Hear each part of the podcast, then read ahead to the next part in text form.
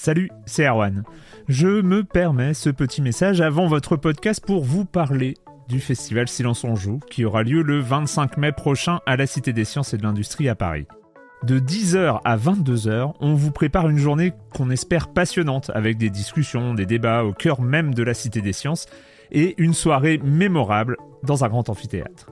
La billetterie est ouverte, le lien est dans la description des derniers épisodes et vous trouverez aussi un lien vers la programmation.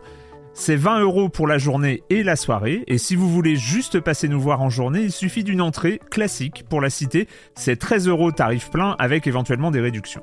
C'est la première fois qu'on organise un truc pareil et on espère vraiment que vous répondrez présente et présent. En tout cas, nous, on a très envie de vous croiser de rencontrer celles et ceux qui nous écoutent chaque semaine. Rendez-vous donc le 25 mai et je vous laisse avec votre épisode de Silence en joue ou de la bande-annonce ou de Gâchette gauche ou de Dans la boucle. Enfin bref, bonne écoute. Hiring for your small business? If you're not looking for professionals on LinkedIn, you're looking in the wrong place. That's like looking for your car keys in a fish tank.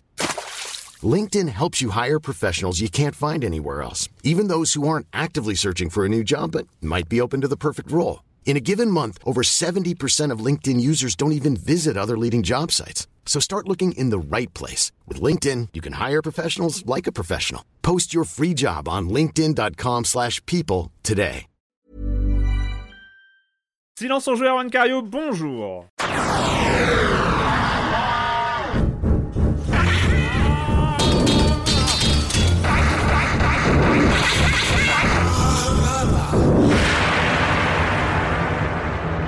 Au programme cette semaine, bah, c'est la dernière de la saison 14. On est arrivé au bout.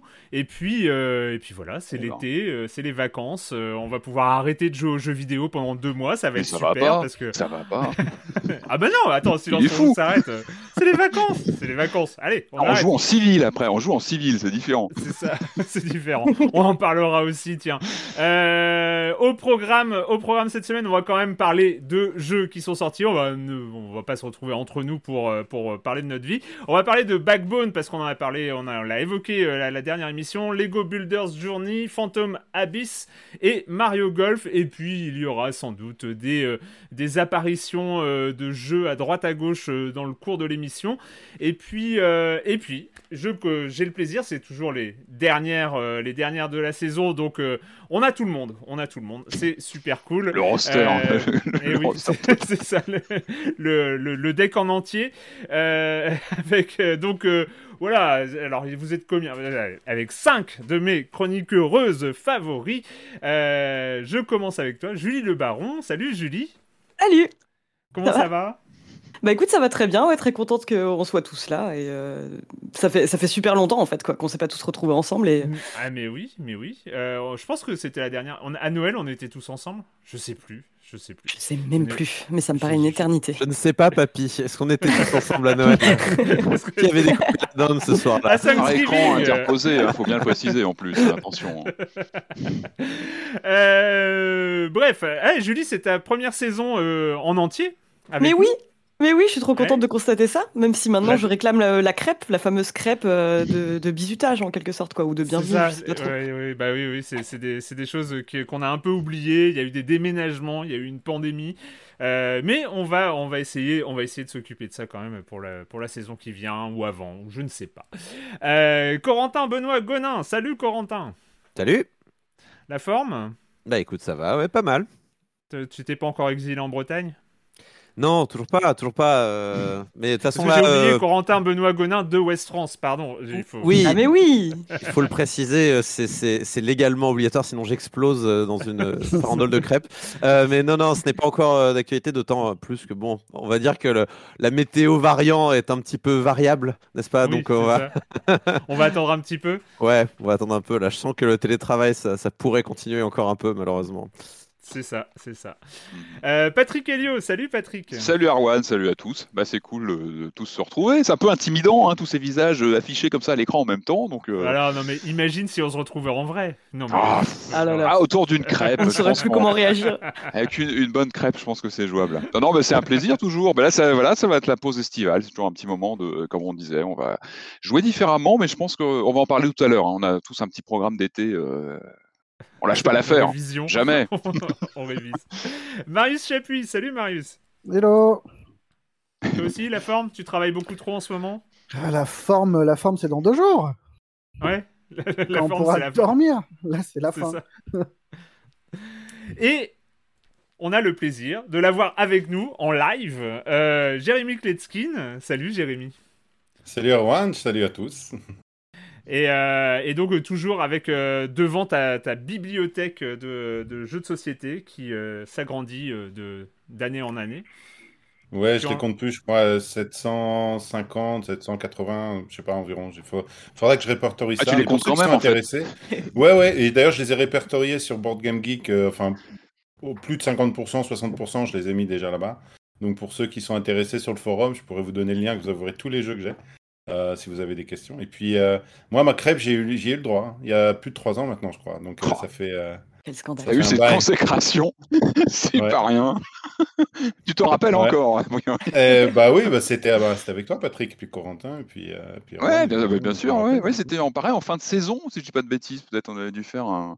Bah, c'est toujours voilà l'émission un petit peu particulière. on- Non, je pense que c'était une mission normale. Simplement, j'étais de passage, j'étais de passage en France. Je crois que c'était ça qui était particulier. C'était D'accord. une émission. euh, Par contre, c'est un deuxième euh, crêperie historique, je crois. C'était pas la toute première euh, crêperie, il me semble. hein.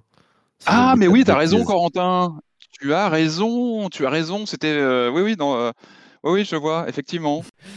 on est censé parler de jeux vidéo, mais en Oui, c'est vrai, mais c'est lié, la on- crêpe et le on mange des crêpes. Ce serait tellement bien. C'est vrai que Ouais, j'ai le c'est- souvenir d'une crêpe avec Clément à Pape. Ah bah là, on parle Donc de la, de la- bien sûr, euh, Ouais, ouais, eh ouais. pas loin de Libération, des, des locaux de Libération de l'époque. Eh ben, on va commencer quand même le programme de cette, euh, de cette dernière émission de la saison 14 de Silence on joue. On est arrivé au bout. On va commencer avec toi, Patrick, avec évidemment euh, l'actualité du moment. Et Euh, ouais. Le truc qui est sorti un peu. Alors, on va pas dire qu'on s'y attendait pas, mais on s'attendait. Enfin, voilà, c'est Ça peu Et Ouais. même ici, entre nous, on a, on, a, on a fait du bruit autour de ces rumeurs d'une nouvelle Switch, Mm, mm, Pro, mm. Super Switch. Voilà, tout le monde était un peu euh, chaud à se demander ce qui allait arriver du côté Nintendo. Ça fait des semaines que ça, ça bouge, que ça, ça bruisse au niveau des rumeurs. Et puis, bah, on a eu, on a eu l'événement de la semaine ou le non-événement en fait. Hein. Euh, C'était l'annonce de cette, euh, de cette nouvelle itération de la Switch euh, qui s'appelle donc Switch, euh, Switch OLED ou OLD. On peut même quasiment l'appeler OLD parce que je parle de non-événement et j'ai l'impression que c'est déjà un peu oublié. Mais ça, c'est aussi l'actualité du jeu vidéo. Ça, ça va à une vitesse euh, très vite tout le temps. Euh, Les infos passent et on oublie quasiment déjà. Euh, je parle de non-événement parce qu'en fait, c'est juste une petite retouche de la, de la Switch actuelle, en fait, avec Mhm. principalement. Euh, donc dans cette nouvelle version euh, OLED, un, nouvel écran tactile, un capacitif de 7 pouces OLED, donc une autre technologie par rapport au, LCD un peu vieillissant quand même de la Switch qu'on a depuis euh, 4 ans maintenant sur le marché. Donc il commence à vieillir parmi d'autres composants de la machine. Euh, donc un écran un petit peu plus grand, parce qu'on parle de 7 pouces contre 6,2 pouces sur la version originelle. Donc changement de technologie, une mémoire revue. Par contre, on garde la même résolution, les mêmes accessoires inclus, dont le fameux Joy-Con. Et là, je vois les, tout de suite les, les regards inquiets. Oui, oui, ce On appelle le Joy-Con Drift. Hein, c'est, c'est qui, la- a priori, d'après ce qui a été confirmé, sera le même. Donc, on risque d'avoir les mêmes problématiques. Il n'y aura pas de révision de ce côté-là. Euh, ça bouge un petit peu du côté donc euh, de, de la taille et du poids. J'avais repris, euh, Nintendo a publié un, un tableau comparatif. Donc, on a, on a quelques, on a un écran un tout petit peu plus petit. On gagne un petit peu en poids. Je crois Hein? qu'elle est un petit peu plus lourde. L'écran est plus grand, tu veux dire? hein. euh, plus grand et euh, on gagne un petit peu en poids. Voilà, donc euh, on va surtout avoir, je pense, un, un rendu évidemment plus euh, plus fin au niveau des, des noirs, etc. On retrouve ce qu'on avait sur la sur la PS Vita, hein, qui avait un écran euh, de très très bonne qualité. On se rappelle des Mhm. premières PS Vita, c'était dans le sens inverse, c'est que les premières machines avaient cet écran avec des noirs profonds, avec vraiment quelque chose de plus euh, bah, de plus euh, euh, chaleureux au niveau des rendus de couleurs. Donc ça c'est plutôt une bonne chose. Il y a des petites retouches, hein, encore une fois, c'est plus de la mise à jour très légère du dock avec un port Ethernet, oui, Ethernet en 2021, mais bon, il y en a un qui est intégré d'office alors que ça pouvait être une option. Il y a un pied revu aussi sur la, sur la console. Donc c'est loin d'être une révolution, c'est pour ça que je parle de non-événement, parce qu'on est plus sur une mise à jour euh, avec une nouvelle entrée dans la gamme, mais on est sur les mêmes logiciels, on est sur les mêmes performances, on est sur le même euh, hardware à l'intérieur, même résolution, donc c'est vraiment une c'est vraiment une machine, à mon avis, qui arrive plus pour du renouvellement. On est sur, euh, pour les premiers acquéreurs, sur une machine qui a 4 ans, donc qui en général qui commence un peu à, vieillir. Donc ça peut vraiment être une machine de renouvellement. Sachant que là aussi, attention, on n'est quand même pas à l'abri qu'un jour ou l'autre, une version euh, plus plus arrive avec peut-être une vraie, comme on sait ce qu'on attendait tous, hein, c'était une vraie révision du hardware. Euh, on n'est pas à l'abri que ça arrive un jour. Peut-être quand le marché sera plus serein en termes de composants, en termes d'accès aux fabrications, etc. Donc voilà, c'est pour ça que je parle de non-événement. Ça a été, ça fait un buzz pendant une demi-journée, et là j'ai l'impression que c'est déjà oublié totalement. C'est-à-dire qu'on sent vraiment que ça a été assimilé. Euh, elle, sort, en octobre. Hein, euh, Elle sort effectivement 8 octobre. Je crois que c'est la date de sortie de Metroid, comme par hasard du nouveau Metroid qui avait été présenté pendant pendant le 3. Hmm. Donc euh, donc voilà, non-événement, plus de la mise à jour, mais bon, voilà, c'est déjà un petit peu oublié. je dois je dois avouer que euh, moi, la, news qui m'a le plus plu dans cette présentation, c'est le pied derrière. Oui, oui, oui. Qui était... Parce que alors, franchement, le, pied de la Switch actuelle, déjà, il se défait, il tient pas. Euh, après un an d'utilisation, déjà, ah bah, on l'a tous perdu. Enfin, eh on a failli le ah perdre. T'as des gosses, je crois que c'est pour ça. Oui, voilà, j'ai des enfants. Euh, et, donc, mais et ce gros truc là, je me suis dit, ça, ça c'est bien. Mais je peut-être pas l'angle, Switch l'angle modulable, parce que c'est vrai que du coup, ça te force un angle, la béquille actuelle de la Switch, qui fait mm. que bah, des fois, euh, c'est pas ultra pratique quand tu es dehors ou que tu peux pas choisir la hauteur de ta table. Et c'est vrai que là, le fait de pouvoir choisir son angle, mine de rien, bah, ça rend l'expérience à l'extérieur beaucoup plus sympa c'est plus quali, ça fait un peu comme les surfaces de Microsoft, c'est quelque chose qui se déplie. Euh, c'est voilà, c'est plus quali, ça, ça, voilà, ça a l'air plus, plus sérieux.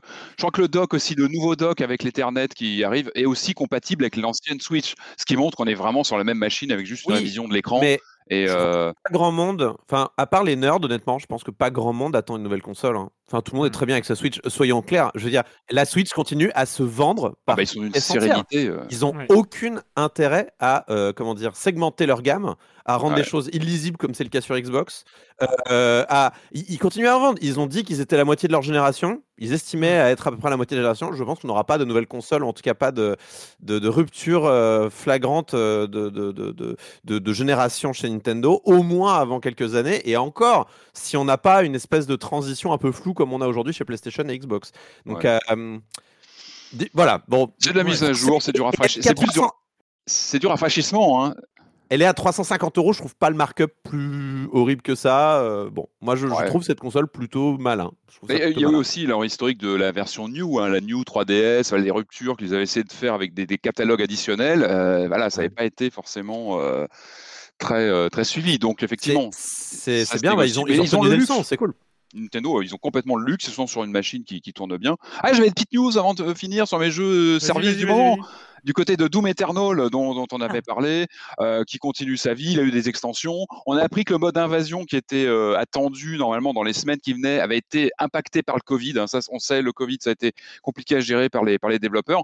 Et on apprend qu'il va être remplacé par un mode Horde solo, euh, qui a priori serait gratuit, donc il va s'intégrer au jeu. Donc ça, c'est plutôt cool d'avoir du Horde quand on connaît le, la vélocité et la nervosité de Doom Eternal, qui est un très bon opus, on en a déjà parlé.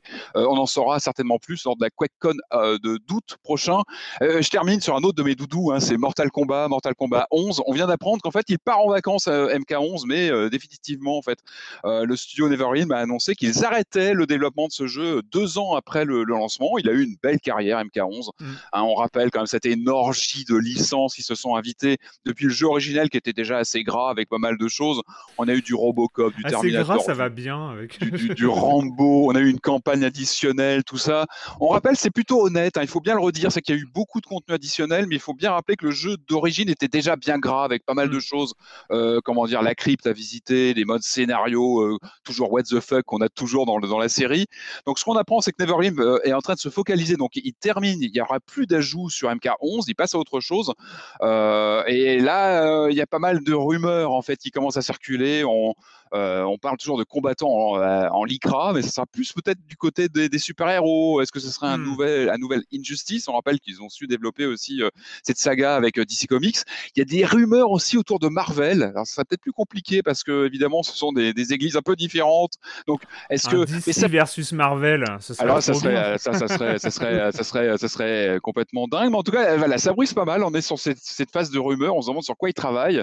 Est-ce que ce sera un MK12 qui se fera? De toute façon, à mon avis, un jour ou l'autre. Mais en tout cas, voilà, une belle carrière. Le jeu a deux ans et il tourne la page. On rappelle qu'il y a un nouveau euh, dessin animé, au fait, d'animation qui a été annoncé aussi pour cet été, euh, Battles of the Realms, qui va prendre la suite de Scorpion Revenge. Je vous en avais parlé, qui était plutôt une bonne pioche. Euh, film d'animation assez sanglant, gore, qui donc gardait vraiment l'ADN de, de Mortal Kombat. Donc ça, ça arrive fin août, pour peut-être pour terminer l'été dans des effusions de sang. C'est toujours bienvenu. Voilà.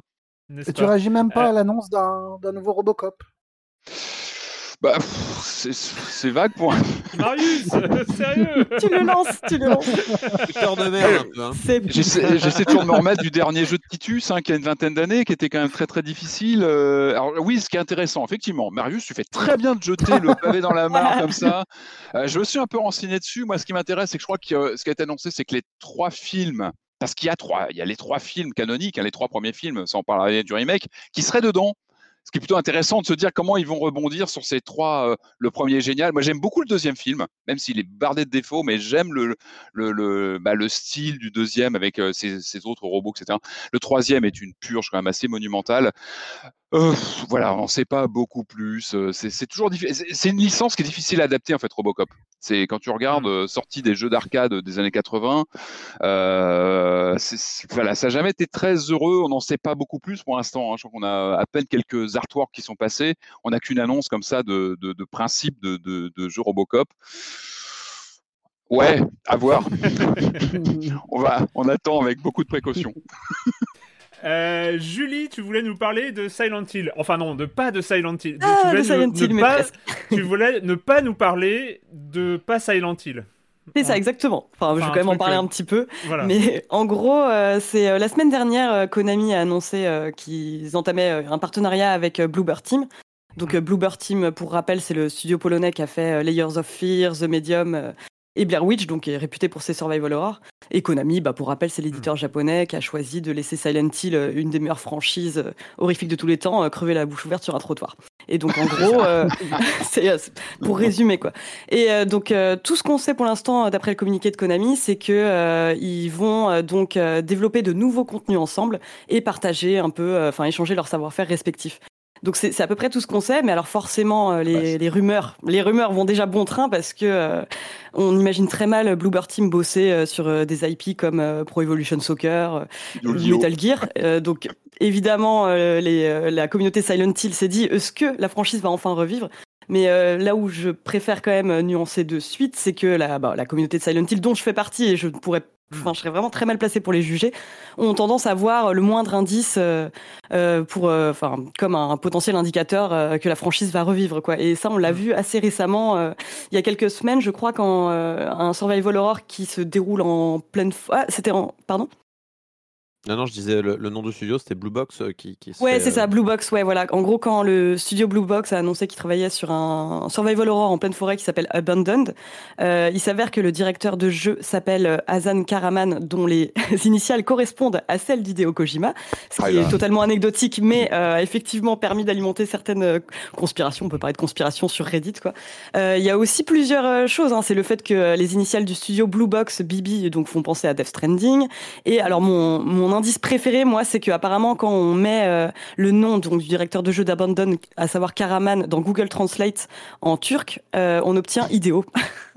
C'est Donc voilà, et euh, le directeur de jeu a été contraint en fait de faire une, vi- une vidéo à visage découvert pour dire je ne suis pas Hideo Kojima, euh, promis notre projet n'est pas un, un futur Silent Hill. Et bien sûr, euh, donc euh, y- euh, il y a Konami qui, euh, qui a précisé au, au site Polygon derrière que voilà, on n'a rien de plus précis à vous dire sur le moment, on peut pas euh, confirmer ou infirmer ces rumeurs. Tout ce qu'on peut dire, c'est que Bluebird Team continuera de produire ses contenus originaux et euh, on est aussi excité à l'idée de collaborer avec eux sur des euh, projets potentiellement liés à nos IP diverses. Donc c'est ça reste très flou. On peut pas affirmer euh, avec certitude qu'il y aura un Silent Hill. Forcément, on a envie d'y croire, mais mais voilà, c'est à peu près Ah. tout ce qu'on sait pour le moment. Kona- Konami qui dit nos IP diverses, euh, c'est Bon, ils en ont trois, quoi. Enfin, c'est. euh, hein, qu'ils c'est- n'entretiennent plus, euh, qu'ils ont un peu laissé tomber. Enfin. Ah, Mais t'imagines deux D'ailleurs, secondes euh, un, Bah là, un Silent Hill, le euh, un Silent Hill Chronicles où il, tu vois, il confierait comme ça un peu la licence, l'univers à différents studios. Euh, c'est vrai qu'un Layer of Fear relié à l'univers de Silent Hill, ça pourrait être monumental parce que justement, il y a, il y a l'ambiance, il y a le savoir-faire, il y a, euh, il y aurait vraiment quelque Bah, chose vu, à faire, quoi. Vu l'ambiance à Konami, on est plutôt sur un Silent Hill free-to-play mobile. Hein. Moi, je peux Ça. pas dire, mais euh, c'est euh, on est c'est plutôt en tendance. Hein. Euh. D'ailleurs, euh, Jérémy, tu nous as dit avant l'émission, euh, côté Konami, il y avait, euh, il y a eu une autre news côté free-to-play. euh, voilà, c'est ça. Bah oui, il y a- il y a- on, est- on a toujours ce, on a toujours ces, dans les gros IP de Konami, on a, on a évidemment PES. Et euh, il y a un journaliste de VGC, euh, Games Radar, etc., qui est un insider qui, qui a fait leaker des, des, des informations comme quoi il commençait à travailler sur des modèles free-to-play, euh, entièrement free-to-play. C'est-à-dire qu'aujourd'hui, en effet, tous, les- tous ces jeux de foot euh, aussi free-to-play, mais ils sont aussi payants. Mais là, l'idée, c'est euh, pour PES de, de couper l'herbe sous le pied de, de FIFA en passant en full free-to-play. Et euh, donc, si ça se passe, bah, c'est encore une fois une révolution. C'est, quelque chose qui me fait aussi très, très peur. Moi qui suis euh, fan de foot et joueur de, euh, de, ces jeux-là, qui passent de l'un à l'autre de temps en temps, voir un free-to-play PES, ça va faire bouger les lignes. Quoi. Et donc, toujours Konami, euh, en effet. En même temps, ça fait, ça fait combien de temps que t'es pas repassé sur PES et que t'es resté sur FIFA? Bah oui, Ça mais fait un non, bail mais je- quand même. Ça fait un bail parce que je suis évidemment parce que FIFA était, il y avait tout ce nouveau système de défense qui est apparu il y a 3-4 ans, qui nous a fait un peu tous passer à FIFA. Je pense que c'était, euh, euh, c'était, euh, enfin tous, pas, pas tous. Il y a encore, il y a eu encore un, un- la Mm. communauté PES a été encore solide. Mais c'est vrai que c'est vrai que j'ai beaucoup d'amis à moi qui, euh, ici en tout cas, c'est PES qui est le qui est plus fort autour de moi. Dans, donc euh, Ah oui. je, je suis très souvent, je me retrouve avec des manettes à jouer à PES et à me confondre des boutons et pas réussir à jouer. Donc euh, je sais que il a fallu toujours que, que je m'y adapte un petit peu et donc PES reste quand même euh, euh, reste quand même un contrepoids pour FIFA qui est, conséquent. En même temps, voilà, c'est ça, c'est ce que tu disais, c'est que les jeux de foot, FIFA en premier, euh, a une logique aujourd'hui très free-to-play. C'est un free-to-play payant, euh, sachant qu'ils ont, je sais plus, il y a quelques semaines, on en a parlé d'ailleurs, ils ont donné leur chiffre d'affaires euh, sur les jeux, les, les ventes à l'intérieur du jeu, c'est-à-dire le mode euh, Ultimate ou je sais plus FIFA Ultimate ou un truc euh, comme ça, où ils atteignent Pour l'Ultimate euh, Team, ouais. un- 1,5 milliard de dollars un, hors vente du jeu, c'est-à-dire Ouais, c'est juste, euh, euh, vente de paquets de cartes, de joueurs que tu gagnes et euh, ce genre de choses. Donc c'est vrai que l'économie du jeu de foot aujourd'hui, euh, avec ces saloperies de, de cartes à jouer euh, et de cartes à acheter au hasard et tout ça, c'est euh, c'est on est vraiment sur l'économie du free-to-play. Donc euh, bon. Je sais pas si c'est pas le jeu de sport en général plutôt que le foot, hein, parce que le Touquet c'est Oui, pareil. c'est vrai. Ouais. Ouais, oui, oui, Je sais oui, pas oui. si c'est les jeux de manière générale et pas que les jeux de sport. hein, euh, franchement. Non mais c'est la vie, c'est la vie de manière générale et pas uniquement que les jeux. hein. Ah là oui. Ah ouais, ça c'est plus profond. ouais. Ouais. Un petit mot sur Bluebird Team. Il y a Layer of Fear qui arrive sur euh, en réalité virtuelle en VR et Blair Witch aussi qui vient d'être annoncé en fait aussi sur PSVR. Donc ça va être à surveiller de près parce que Blair Witch, euh, Julie, je sais que tu, tu es d'accord avec moi en termes d'ambiance. Mm. Il y, a- il y a un vrai potentiel, donc euh, moi j'ai hâte de le- de l'essayer en VR. Voilà. Corentin, Corentin, euh, à propos de jeux euh, services euh, de peut-être free to play, pourquoi pas, hein, why not euh, Des nouvelles Creed, côté mais au football, savez-vous. du côté On va jouer avec Ezio en numéro 10, euh, ça va être super. Euh, ouais, non, bah, en fait, un peu la même chose finalement, enfin, pas vraiment la même chose, mais toujours cette transformation et cette grande mode en fait de transformer tous les jeux vidéo existants en, en ce qu'on appelle les serviciels en fait, hein, euh, c'est-à-dire euh, euh, mettre, les gens, mettre les gens plus devant des, euh, des, des produits un petit peu finis, mais des espèces de continuité d'expérience qui ne s'arrêtent jamais. Saisons souvent. Ouais. Ouais, voilà, à la Fortnite, à la GTA 5 Online, enfin GTA Online plutôt. Et donc, en fait, euh, donc là, il y a eu un leak. euh, donc à la base, je crois que c'était Jason Schreier, encore lui, qui avait euh, donc mis dans Bloomberg un article qui expliquait qu'Assassin's Creed allait passer sous ce modèle-là, hein, euh, avec un nouveau nom. Alors, c'est un nom de code qui s'appelle Assassin's Creed Unity. Infinity, Infinity. pardon. Oui, j'ai écrit Unity, moi. bah ça va pas la tête. Non, mais c'est pas grave, écoutez. Infinity, pardon. Euh, oui, absolument, Infinity. Donc, euh, ce serait euh, l'idée, voilà, d'évoluer dans un monde Assassin's Creed qui évoluerait, qui ne serait pas basé sur un seul monde comme avant. On pouvait être en Italie, on pouvait être en France, on pouvait être aux États-Unis, on pouvait être récemment en Grèce ou en en Égypte euh, ou même en Angleterre pour le tout dernier. Mais le, donc on, serait, voilà, j'imagine, parce qu'on n'a pas trop de détails, mais il y aurait un hub et, et des morceaux comme ça d'univers se rajouteraient à cet hub qui serait connecté, à ce hub qui serait connecté. Euh, c'est un projet conjoint entre Ubisoft Montréal et euh, Ubisoft Québec qui en fait jusqu'à présent ou en tout cas depuis Origins se refilait le bébé en fait. Donc là a priori ça serait de ce que j'ai lu hein, de Bloomberg c'est que ça serait Québec qui aurait pris euh, le dessus entre guillemets enfin qui va prendre le lead sur ce projet là. Euh, même si voilà, il y a une notion de, de, fusion hein, des deux studios, euh, alors que tu me le disais, Jérémy, il y avait une rivalité qui existait entre ces deux, euh, entre ces deux studios-là. a priori, alors je ne connais pas l'histoire, mais sûrement vous, vous, connaissez mieux cette rivalité-là. mais c'est pas étonnant, hein, c'est ces deux, grosses, deux grands studios, on va dire, sous, la, sous la coupe d'Ubisoft qui gèrent le même projet. Donc j'imagine mmh. que c'est impossible de ne pas avoir des rivalités comme on avait mmh. pu avoir à l'époque entre Treyarch et Infinity Ward pour Call of Duty. Euh, mais quoi qu'il en soit, voilà, il y a une vraie volonté euh, de transformer Assassin's Creed plus en sortie, on va dire, euh, quasi annuelle. Alors, c'était plus vraiment le cas ces dernières années, mais, mais en quelque chose sur lequel les gens vont rester et dépenser de l'argent en microtransactions. Enfin, voilà, je pense que les, les vaches à lait Fortnite et GTA Online font très, très, très, très envie à Ubisoft pour leur licence Assassin's Creed qui a quand même vendu plus de 155 millions d'unités au total. Donc, c'est pas une petite licence, c'est leur plus grande licence. Euh, je pense qu'ils sont aussi inspirés par leur propre succès avec euh, Rainbow, Six. Siege. Pour le coup. Euh. même si là, ça sera, a priori, ils visent d'autres proportions. parce ouais, même si c'est tu, perds, pardon, tu, tu, perds le côté j'achète mon Assassin's Creed de l'année, tu vois, j'achète mon jeu euh, avec, avec ses extensions, avec tout ce qui arrive. Et puis il y a aussi, alors ça, je sais pas comment ça pourrait être implémenté, mais tu as aussi les ruptures technologiques aussi dans la série, tu sais, tous les deux, trois volets, tu as le moteur qui est revu en général, tu as des vraies ruptures aussi de même de gameplay. Et c'est vrai que si on a une base comme ça commune, l'idée est bonne, je trouve, parce que ça s'y prête plutôt bien en termes d'univers, de narration, d'avoir comme ça des, des greffes scénaristiques avec des univers.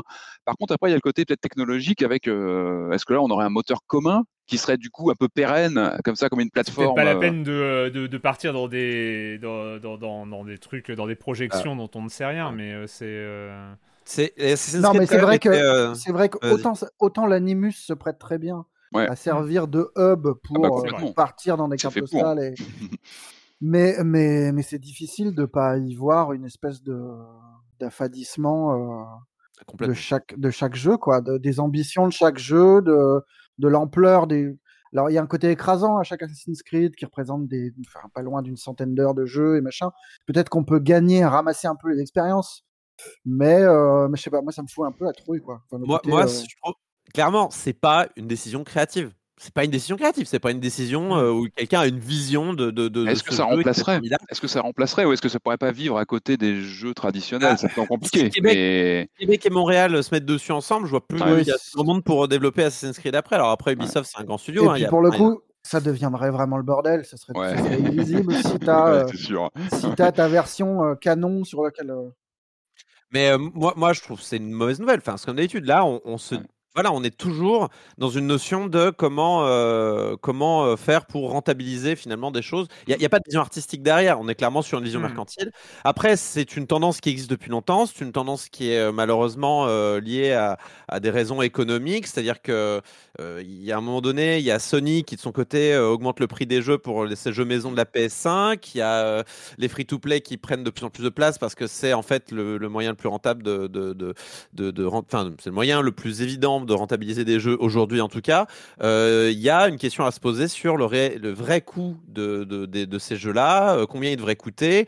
J'avais lu un papier qui, date un peu, hein, qui date de 2018 par le créateur d'Ultima dont j'ai oublié le nom, mais l'article était très intéressant et il, euh, il, essayait de montrer avec le peu de données qu'il avait, il reconnaissait qu'il avait peu de données, mais l'écart qui se creusait en fait entre le prix dépensé par chaque joueur pour chaque mégaoctet développé par rapport au prix que ça coûte pour les studios de développer un octet, mégaoctet et il expliquait que euh, en fait à l'avenir en fait on se dirige de plus en plus vers du contenu dynamique et plus du contenu statique donc le contenu statique c'est les jeux vidéo euh, narratifs euh, où vous avez un contenu voilà qui est déterminé le, jeu dure trois heures voilà fini qui est, fini Ouais. Voilà. Et le contenu dynamique, donc ça soit euh, procédé, euh, généré de manière procédurale ou bien euh, des choses servicielles générées par le multijoueur ou la communauté, ou bien alors du contenu qui est, euh, qui est facile à faire et généré de manière euh, régulière pour euh, ton jeu service.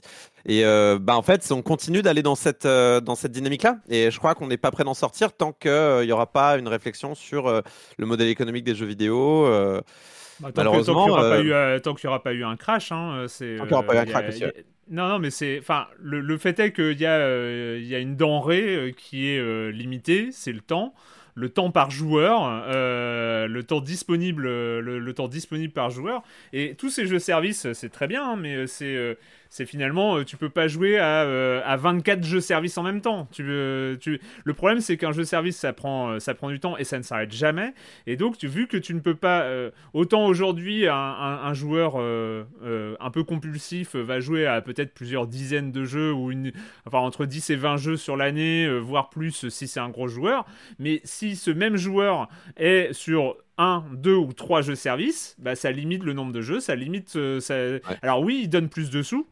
Forcément, c'est euh, c'est le truc, mais vu qu'il a le temps est, limité, enfin je sais pas, j'ai l'impression que Et quand si il on pas projette... dans Twitch et Netflix, il y, a il y a aussi, euh, enfin le, le- J'ai l'impression que si la- on projette le modèle, Attention. si on projette le modèle à, à- à l'ensemble de l'industrie, on nous parlait de PES, de Konami, euh, de, euh, des, jeux de foot, euh, des, euh, free-to-play mobiles, évidemment, même si eux, ils ont, c'est un marché qui est différent et c'est un temps qui est différent.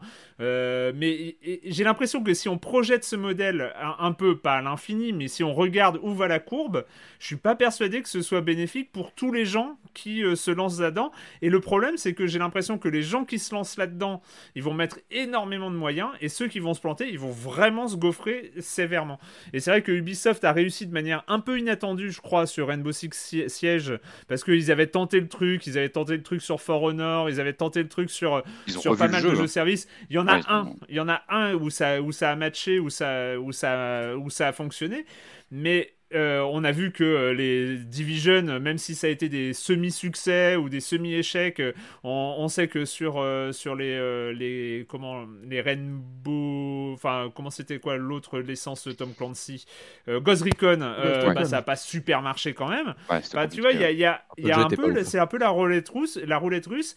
Et moi, ce qui- le dernier truc qui, qui est un peu désespérant, et tu en as parlé, Corentin, c'est que oui, ce n'est pas une décision créative.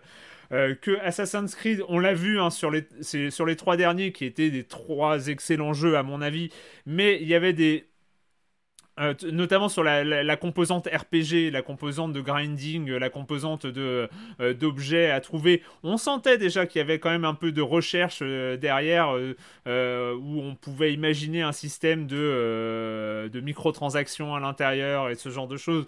On sentait que c'était assez compatible avec ce genre de choses, mais on sait que sur un jeu service, une des une des Ça il y a deux composants. Il y a la qualité du jeu qui peut en faire un jeu service parce que les gens ont envie d'y jouer, et il y a toutes les saloperies mécaniques, euh, de mécanismes d'addiction euh, qui vont être euh, bah, le random. On sait très bien hein, le, le- le côté gacha, le côté euh, tu vas tirer des trucs, tu vas ouvrir Ouais. des caisses, tu vas, euh, tu, tu vas euh, avoir des tiroirs. récompenses quotidiennes, tu vas avoir des récompenses toutes les semaines, tu vas avoir des passes qui vont te servir à avoir Mhm. plus de récompenses par jour. Par... On connaît toutes les mécaniques. Toutes les mécaniques, elles commencent à être connues. Ce sont des saloperies. Ce sont des, des, des horreurs conceptuelles, mais qui sont, euh, bah, dont ils ne peuvent pas se passer parce que s'ils les utilisent pas, ça fait pas un jeu service rentable. Et, et voilà. Et là-dessus, ben, on- c'est là, là, autant on ne sait pas à quoi ressemblera le jeu en termes de gameplay, en termes de hub, en termes de euh, euh, d'univers, en termes de moteur graphique. On a, Sauf on a quand même, on a quand même un indice. Enfin, peut-être que je me projette euh, trop loin, mais quand tu regardes les derniers Assassin's Creed, Hmm. ils ont des gros DLC. hum, bah des aura- DLC qui sont vraiment ambitieux, ouais. qui se foutent pas de la gueule du monde, et tu peux très bien imaginer que ces trucs-là serviront de support pour faire vivre un truc comme Infinity. Que c'est autour de ce genre de- d'expérience-là que ça va se- s'organiser, que tu auras un truc de départ avec la version, je sais pas, asgardienne du truc, et puis la version. euh, et, que ça va être une déclinaison de trucs comme ça. Moi, la question que je me pose, c'est autant les jeux services, ça marche vachement bien en FPS, mais est-ce qu'en monde ouvert, on a envie de passer l'année sur le, le même truc, le même personnage. Je sais pas du tout. Moi, j'adore les mondes ouverts, mais mais tu as un besoin de t'éloigner aussi de ces jeux-là des fois. Je pense qu'ils visent, euh, visent GTA 5, enfin GTA Online, euh, clairement. Mais euh, moi, la question que je me pose, c'est autant GTA, c'est un bulldozer en termes de licence. Assassin's Creed, je suis pas certain que les gens aient un attachement suffisant à, Assassin's Creed pour ah, se là-dedans. Si tu as un ah, lore. je, ne sais pas. après, en termes de cohérence, ce qui peut être intéressant, c'est d'avoir une sorte de planète. On peut imaginer une planète Assassin's Creed avec du coup des hubs narratifs à différents endroits qui pourraient nous permettre de visiter une, une même location, un même endroit à différentes époques, justement. Ça, ça pourrait être intéressant d'avoir ce, ce qu'on avait eu sur un Far Cry, vous savez, le New Dawn, etc., où il y avait l'après, la fin du monde, enfin après l'apocalypse, où il y avait un jeu comme ça avec euh, un même endroit qui était euh, dégradé, transformé. Justement, Assassin's Creed, c'est ça, c'est l'idée, c'est voyager d'une époque à l'autre et avoir une unité de lieu qui se transformerait, ça pourrait être intéressant, je pense, de justement d'avoir ce, ce, côté euh, voyage dans le temps. Il y a déjà eu ça, il y a déjà eu ça dans certains Assassin's Creed euh, où on revient au même endroit euh, à plusieurs époques. et justement, mais appuyer à fond là-dessus, ça, pourrait, ça pourrait être une piste intéressante, justement, de jouer à fond là-dessus sur l'unité de lieu, mais avec des transformations, des. Mais bon, après, c'est il faut il faut que derrière ça suive en termes de. C'est vraiment la poule aux œufs d'or du bi, quoi. S'ils se mmh. plantent là-dessus, c'est surtout en fait la, dimension multiplayer euh, en face de la dimension euh, narrative. Parce que en effet, on parle d'Assassin's Creed, c'est un jeu solo euh, dans, dans, l'imaginaire, même s'il y a beaucoup de. Évidemment, il y a, l'expérience multiplayer qui fonctionne Principalement. dans, pas mal d'Assassin's Creed qui, qui, fonctionne très bien. Mais, euh, mais les jeux à service, c'est des jeux multiplayer par essence. ils sont construits pour justement euh, mm. créer cette dynamique sociale. On, va dépenser beaucoup moins d'argent si on est tout seul dans le jeu. Euh, quand, quand, on a nos amis, quand on a notre communauté, quand on doit grandir, on doit se, on doit se montrer, on, doit, on doit se différencier. évidemment, le pay to win, etc., tous ces éléments-là font payer. Et c'est évidemment que, à mon avis, si, si on parle d'un jeu sur service, c'est que ça veut dire que ça devient principalement un, un, un multiplayer et la, et la partie narrative devient secondaire. Et donc, c'est inverser un petit peu l'idée de base. Un dernier point là sur Ubisoft euh, pour finir, parce que là, on parle d'un jeu serviciel multijoueur qui va vraiment dépendre très fort de serveurs. Rapidement, parce que ça me revient. Euh, donc, Ubisoft là a arrêté le mois dernier de, de, supporter les serveurs de Might and Magic, euh, enfin, d'un certain nombre de jeux en fait, de vieux jeux, mmh. dont Might and Magic 10 en fait, qui est un, qui est un, qui est un RPG tout, tout somme toute classique. Euh, et en fait, il y avait un, tout un système de DRM qui fonctionnait euh, sur des serveurs, mmh. serveurs qui ont été fermés le mois dernier. Mmh. Résultat, en fait, tous les gens qui avaient acheté le jeu euh, se retrouvent un petit peu exclus de tout plein de DLC. Enfin, il y a une, une très grande partie du contenu qui est inaccessible pour ces gens-là. et résultat, donc Ubisoft a réagi de manière tout à fait logique et raisonnée et calme en retirant le jeu de, du store pour éviter que les gens l'achètent, mais sans, mmh. sans réparer le problème. Euh, alors, ils ont dit hein, que jusqu'à nouvel ordre, ils leur tireraient que bon, c'est pas, pas désespéré hein, pour euh, essayer de, de, de, réparer Might and Magic 10. Alors, il n'y a pas non plus énormément de gens qui y jouent, mais moi, ça me fait penser à l'aspect euh, préservation du jeu vidéo. Encore une fois, mhm. c'est un sujet qui me, qui, me, qui me tient à cœur. Et en fait. Hein. tu, tu dis quoi? Tu dis quoi? Le store PS3, hein, c'est un peu. Ça va, être le mal, ça va être le mal du siècle hein, pour le jeu vidéo, ça. De toute façon, les, les, les serveurs qui coupent, les jeux dont on va garder une galette où il y a un tiers ou un quart de, de code du jeu qui ne sert plus à grand chose. Euh, on va avoir une euh, collection, je pense, en 10 ans de jeux à moitié finis. En fait, les, les versions physiques qu'on pourra lancer, il n'y aura plus qu'un morceau de code, un morceau de. Ça va être, euh, ça va être assez étonnant. Ah si, ça n'a plus de serveur en face, si tu peux faire.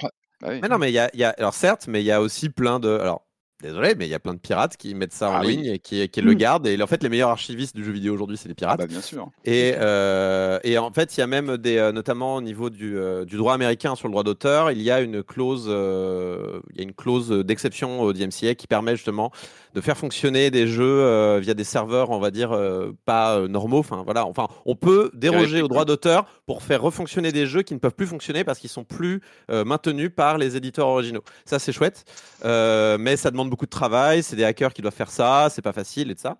Et euh, c'est vrai qu'à voir les jeux services se multiplier comme ça, ça laisse rêveur aussi sur la préservation du jeu vidéo. Et je me dis qu'Assassin's Creed Infinity, euh, pareil, euh, comment, comment il va être jouable dans 30 ans quand il sera plus jouable quoi. c'est la même chose. le sortir déjà. Oui, il faut le sortir oui, c'est clair.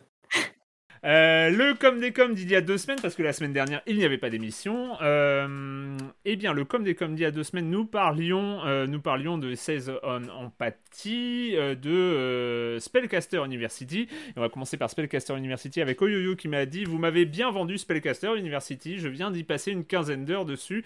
Et euh, j'y passe effectivement un très bon moment. La mécanique est originale. On a un jeu de gestion où on gère pas beaucoup de choses et un jeu de cartes où on joue une carte toutes les 3 minutes. Il y a presque un côté idle game. La part aléatoire du tirage de cartes donne une rejouabilité assortie d'un côté punitif où on peut se retrouver à attendre une salle pendant les trois quarts de la partie et foirer lamentablement un objectif dépendant cette salle. Les événements interactifs sont rigolos et j'en ai déjà fait le tour, tout comme les donjons. Au bout de quelques parties, on identifie les bons ressorts à activer pour obtenir une belle dynamique et on peut voir alors son école se développer à toute vitesse. On a la satisfaction de voir chaque année ces petits étudiants embrasser de glorieuses carrières. Me reste à mener une campagne jusqu'au bout. Il faut que j'accepte de ne pas atteindre les trois objectifs à chaque mission, mais c'est dur. Putain d'archimage. Voilà. Pour Oyoyo et Spellcaster University. Et, pas mal de bons retours hein, aussi hein, sur, euh, sur ce Spellcaster University. Belle surprise. Et nous savons, euh, évidemment, ce serait, ce serait dommage quand même de ne pas terminer une saison euh, sans notre commentateur, notre commentateur star Manche à balai, qui. Qui euh, n'est pas. euh, J'ai beaucoup aimé son commentaire. Donc, après If on a Winter's Night, Oxenfree et quelques autres, la série noire continue entre Silence on Joue et moi sur la question des jeux narratifs.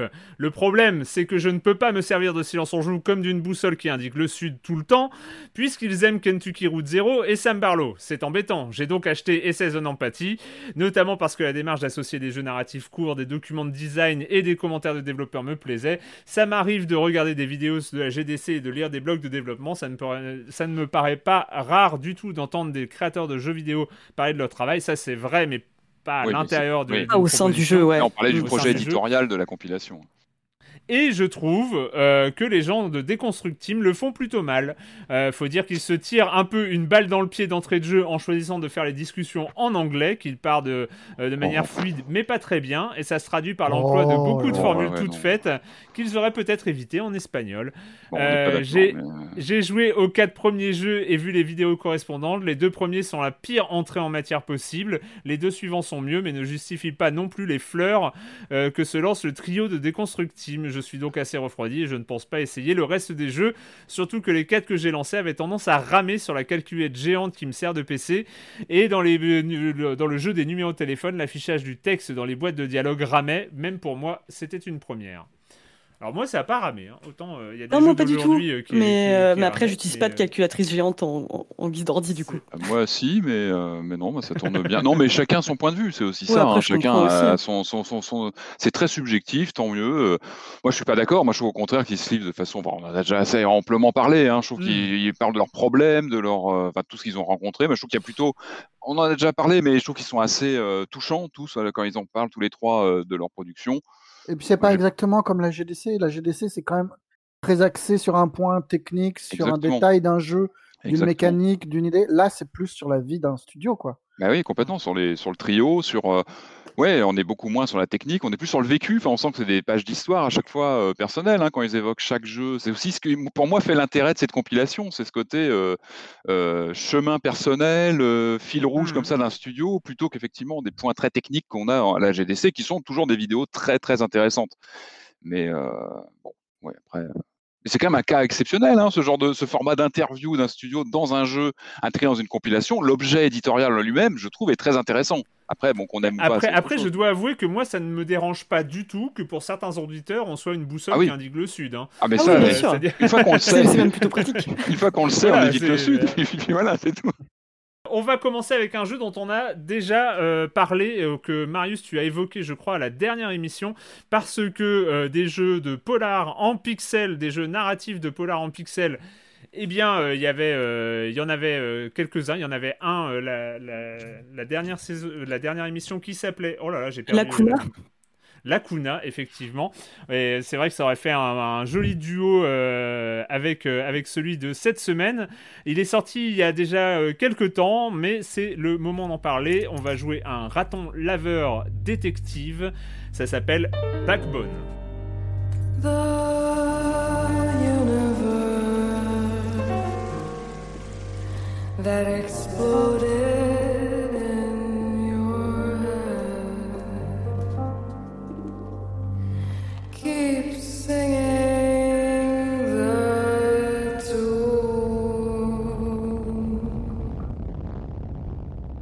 Backbone, euh, Backbone. Alors euh, c'est euh, oui, c'est un jeu de détective, c'est un jeu narratif et en plus c'est un jeu avec euh, avec deux où on joue des animaux anthropomorphisés. C'est donc ça, ça ça rappelle aussi un autre jeu de la saison, c'est-à-dire Chicken Police. Donc on va avoir des jeux d'enquête avec des animaux en narratif. voilà, ça va être peut-être une sorte de ligne rouge de cette saison 14. Non, peut-être pas quand même. Ça serait, il y en a pas assez. Euh, ce Backbone, euh, bah, je vais commencer avec toi, Marius. Euh, Qu'est-ce que tu en as pensé? Ça raconte quoi déjà? Oh, c'est pas la même chose. C'est pas la même chose. Alors ça raconte quoi? Ça raconte quoi? Eh ben, ça part comme un polar euh, noir très très très très classique où on joue un privé qui est embarqué, enfin qui est embauché par une euh, une femme qui veut retrouver son mari, qui vient de disparaître. euh, ils sont euh, au bord d'une procédure de divorce et elle veut pas perdre les gamins. euh.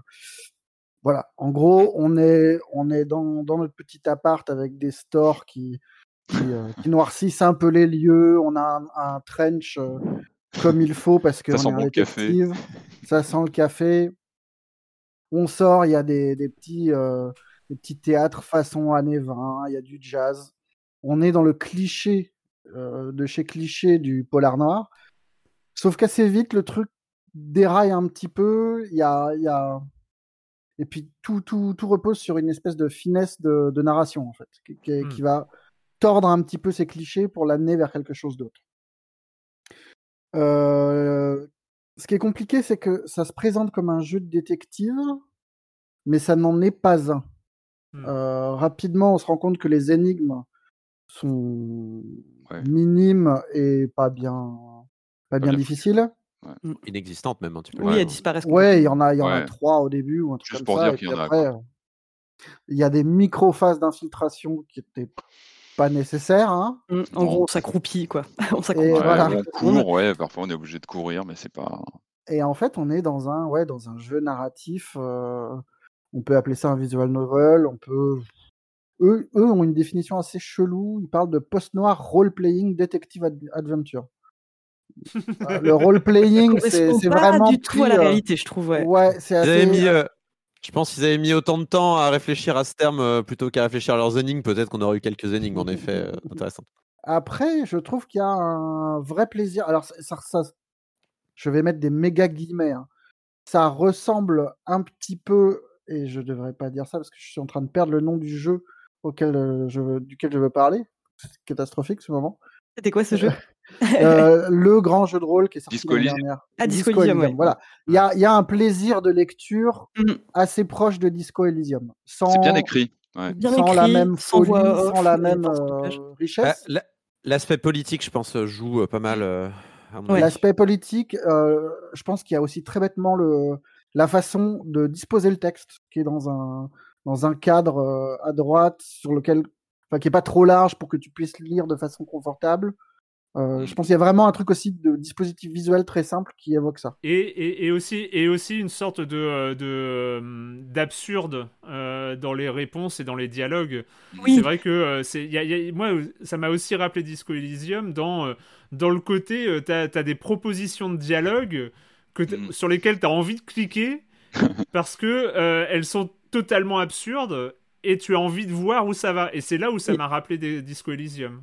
Euh, Mais ce serait intéressant s'il y avait, euh, comment dire, une issue complètement différente, parce que j'ai l'impression que dans les dialogues, soit on est un, un détective vraiment très discret, soit on se comporte comme le plus grand des idiots en disant bonjour, je suis un détective sous couverture, il faut absolument pas que je me fasse cramer. Et euh, j'ai un peu alterné entre les deux et j'ai pas vraiment l'impression que c'est d'influence sur l'histoire. Oui. Il y a beaucoup d'effets de manche, mais il le fait très bien, ça, qui te donne la sensation d'être aux commandes. Euh, il joue beaucoup sur cette, euh, cette illusion de décrire ton histoire comme dans tout bon jeu d'aventure. Euh, il faut préciser qu'il est en VO uniquement. Comme Disco Elysium, on est sur un niveau d'anglais plutôt élevé, c'est-à-dire qu'il faut s'accrocher. Il y a beaucoup de textes, il est assez verbeux, c'est plutôt une qualité, hein, mais il faut savoir qu'on est sur de l'anglais. euh, voilà, il faut, faut, faut y aller, quoi. C'est, il faut faire un, un certain niveau. Euh, mais oui, il, il y a des effets de manche pour te faire croire. Tu sais, il joue sur les, les, les dialogues à, à entrées multiples. Finalement, bah, ça, ça, ça c'est assez linéaire en fait. C'est un jeu finalement très linéaire. Même dans la présentation, euh, il te donne une sensation un peu de liberté dans les rues quand tu te balades. Mais finalement, bah, tu as 5-6 personnages dans une rue, il faut tous aller leur parler. Euh, il y a quelque chose d'assez. euh, par contre, par contre, par contre, bah, je trouve qu'il il envoie très fort en termes de visuel. On est sur du pixel art. Alors le pixel art Ah oui, aujourd'hui, il est complètement. il est, il est vu, revu et re-revu jusqu'à l'écœurement. Là, on est sur le haut du panier.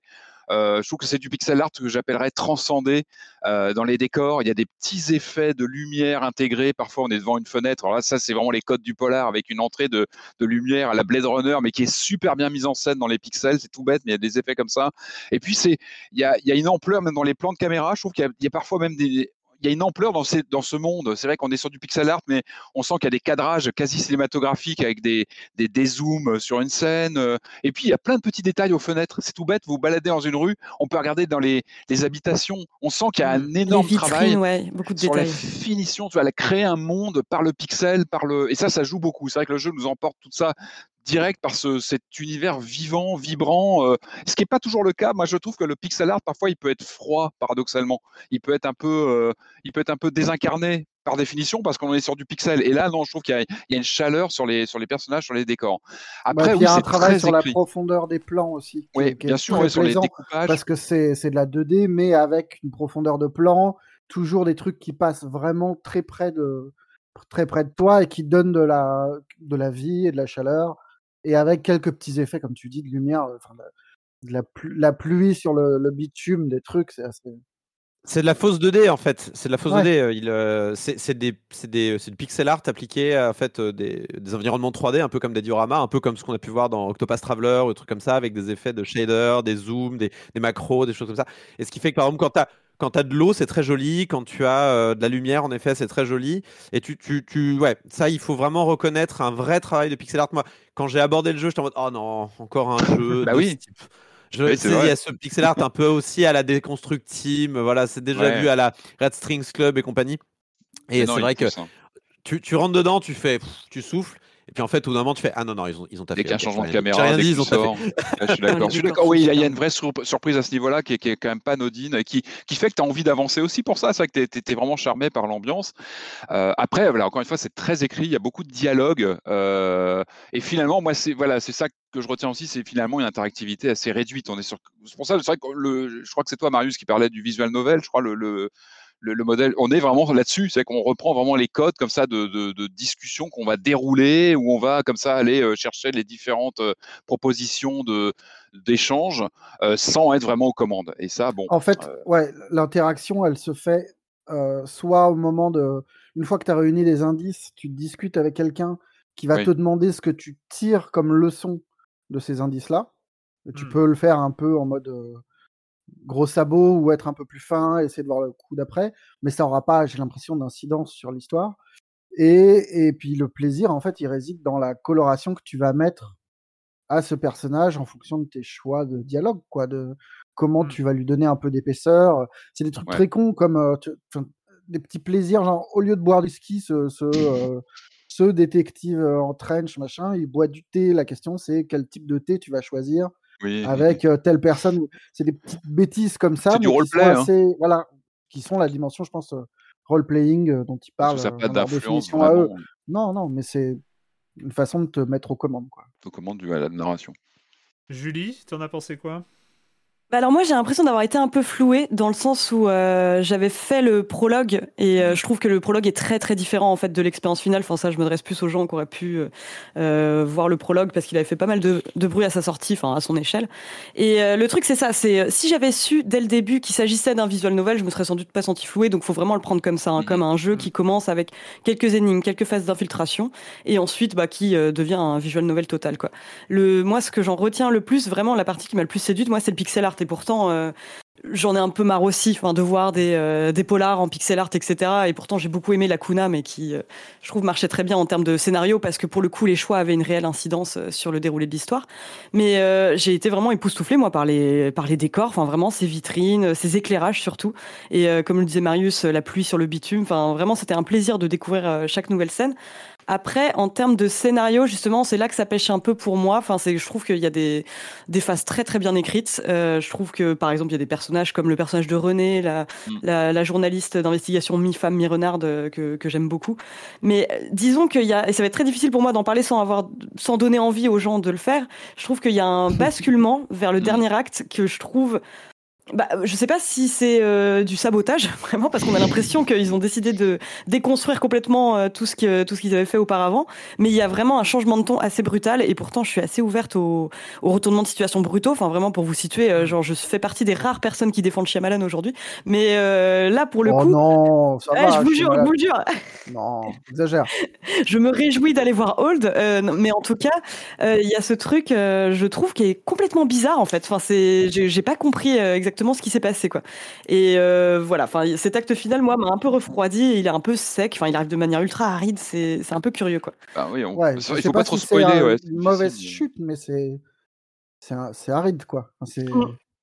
Bah, ça. dé- Je- ouais, en début de chez Marlowe, on passe chez Cronenberg à un moment. Enfin, c'est ça qui est étonnant, c'est que tu as un rapport, euh, même à ton avatar, qui est, qui est intéressant. Hein. Moi, je ne veux pas spoiler parce que ça fait aussi toujours partie de la découverte, mais c'est vrai qu'on a un rapport à notre avatar qui est, qui est questionné un petit peu, je trouve, sur ce qui lui arrive, tout ça. Enfin, c'est- ça peut être malaisant. euh, c'est assez étonnant. Ouais, c'est vrai qu'il y a, y, y vraiment quelque chose d'étonnant dans le déroulement et je suis assez d'accord ouais, sur le- la rupture de ton et d'ambiance, ce qui peut être frustrant parce que moi aussi j'ai beaucoup aimé le début, euh, cette ambiance qui coche toutes les cases qu'on adore dans les classiques, euh, avec la femme fatale, tous les personnages qu'on adore dans cette- ces mythologies de, de films ou de romans noirs.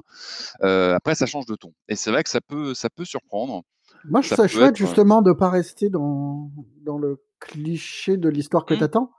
Après, le truc est tellement abrupt C'est ça. que tu peux pas tu, tu peux pas ne pas rester comme un con à la fin de ton jeu quoi. Ouais, ça aurait pu être très très bien, je pense vraiment ce changement de ton, mais là il y a presque un côté cadavrexki où on a l'impression que quelqu'un a repris le truc derrière et Pour, moi, narrativement, pour moi, narrativement, ce jeu, c'est une fuite en avant constante. C'est-à-dire qu'il rajoute systématiquement, une, une- à chaque fois, euh, en fait, il y a un choc initial à la fin du premier chapitre qui est mis. Euh, genre, ah oui, on part là-dedans, d'accord, très Mm. bien. Et en fait, tu as l'impression qu'à chaque, qu'à chaque partie, grande partie du jeu, on veut essayer de te choquer de plus en plus jusqu'à ce choc final qui finalement ne marche absolument pas puisque tu as développé une tolérance au choc qui est au final totale. Enfin, moi, à la fin, je suis en mode oui. pff, Qu'est-ce que tu veux que je te dise je... Oui, très bien, tu as décidé ça. Enfin, moi, ça m'a fait ni chaud ni froid. Alors Mhm. que je trouve que ce jeu, c'est un, un paradoxe parce qu'il est, euh, il est extrêmement bien écrit dans ses dialogues, je trouve. C'est vraiment moi ce qui m'a. Ce que j'ai Mhm. vraiment pris un pied monstre, c'est dans les dialogues qui sont très bien écrits. Moi, jouer le détective stupide, j'adorais ça. Il a, il a vraiment des répliques euh, de, de, de faux idiots qui sont superbes. Euh, Quand tu dis où il arrive, il dit up front euh, Yo, je suis un, un détective, ça va, euh, madame la chef de la pègre, ça fait plaisir. Bref, non, j'a- j'adore, j'adore, j'adorais jouer ce rôle-là pour voir où ça allait, parce que je savais qu'il allait rien m'arriver, puisque dès le départ, en effet, le jeu te fait comprendre, enfin, le jeu te fait comprendre assez vite, en effet, qu'il n'y a pas d'interactivité. Et encore une fois, j'ai rien contre le manque d'interactivité, moi qui aime bien jouer à des visual novels, y compris très linéaires, euh, machin. Je préfère une bonne histoire, bien racontée avec des beaux effets euh, textuels ou, euh, ou graphiques, que une histoire à multiples embranchements qui dit rien à la fin ou qui est mal écrite. Donc soyons clairs là-dessus. Là, on est clairement sur une histoire en fait qui a de très bons dialogues, qui est malheureusement dans sa structure générale est très mal gérée. Moi, je trouve Euh, la, la- la fin n'a la fin a très peu de sens. Le, le, le, le- jeu passe son temps à ouvrir des chantiers qui ne finissent jamais. Il y a plein de hum, ce qu'on appelle des loose ends. J'aurais pas de, pas, Oui. Oui, saurais pas trop ouais, comment ça. euh, Il y a plein de loose ends. On va pas alors. Puis à la fin, ouais, ouais, il y a plein de voix. Ouais, ouais, même beaucoup de pas, scénarios qui disparaissent complètement et c'est dommage. Ouais. Oui.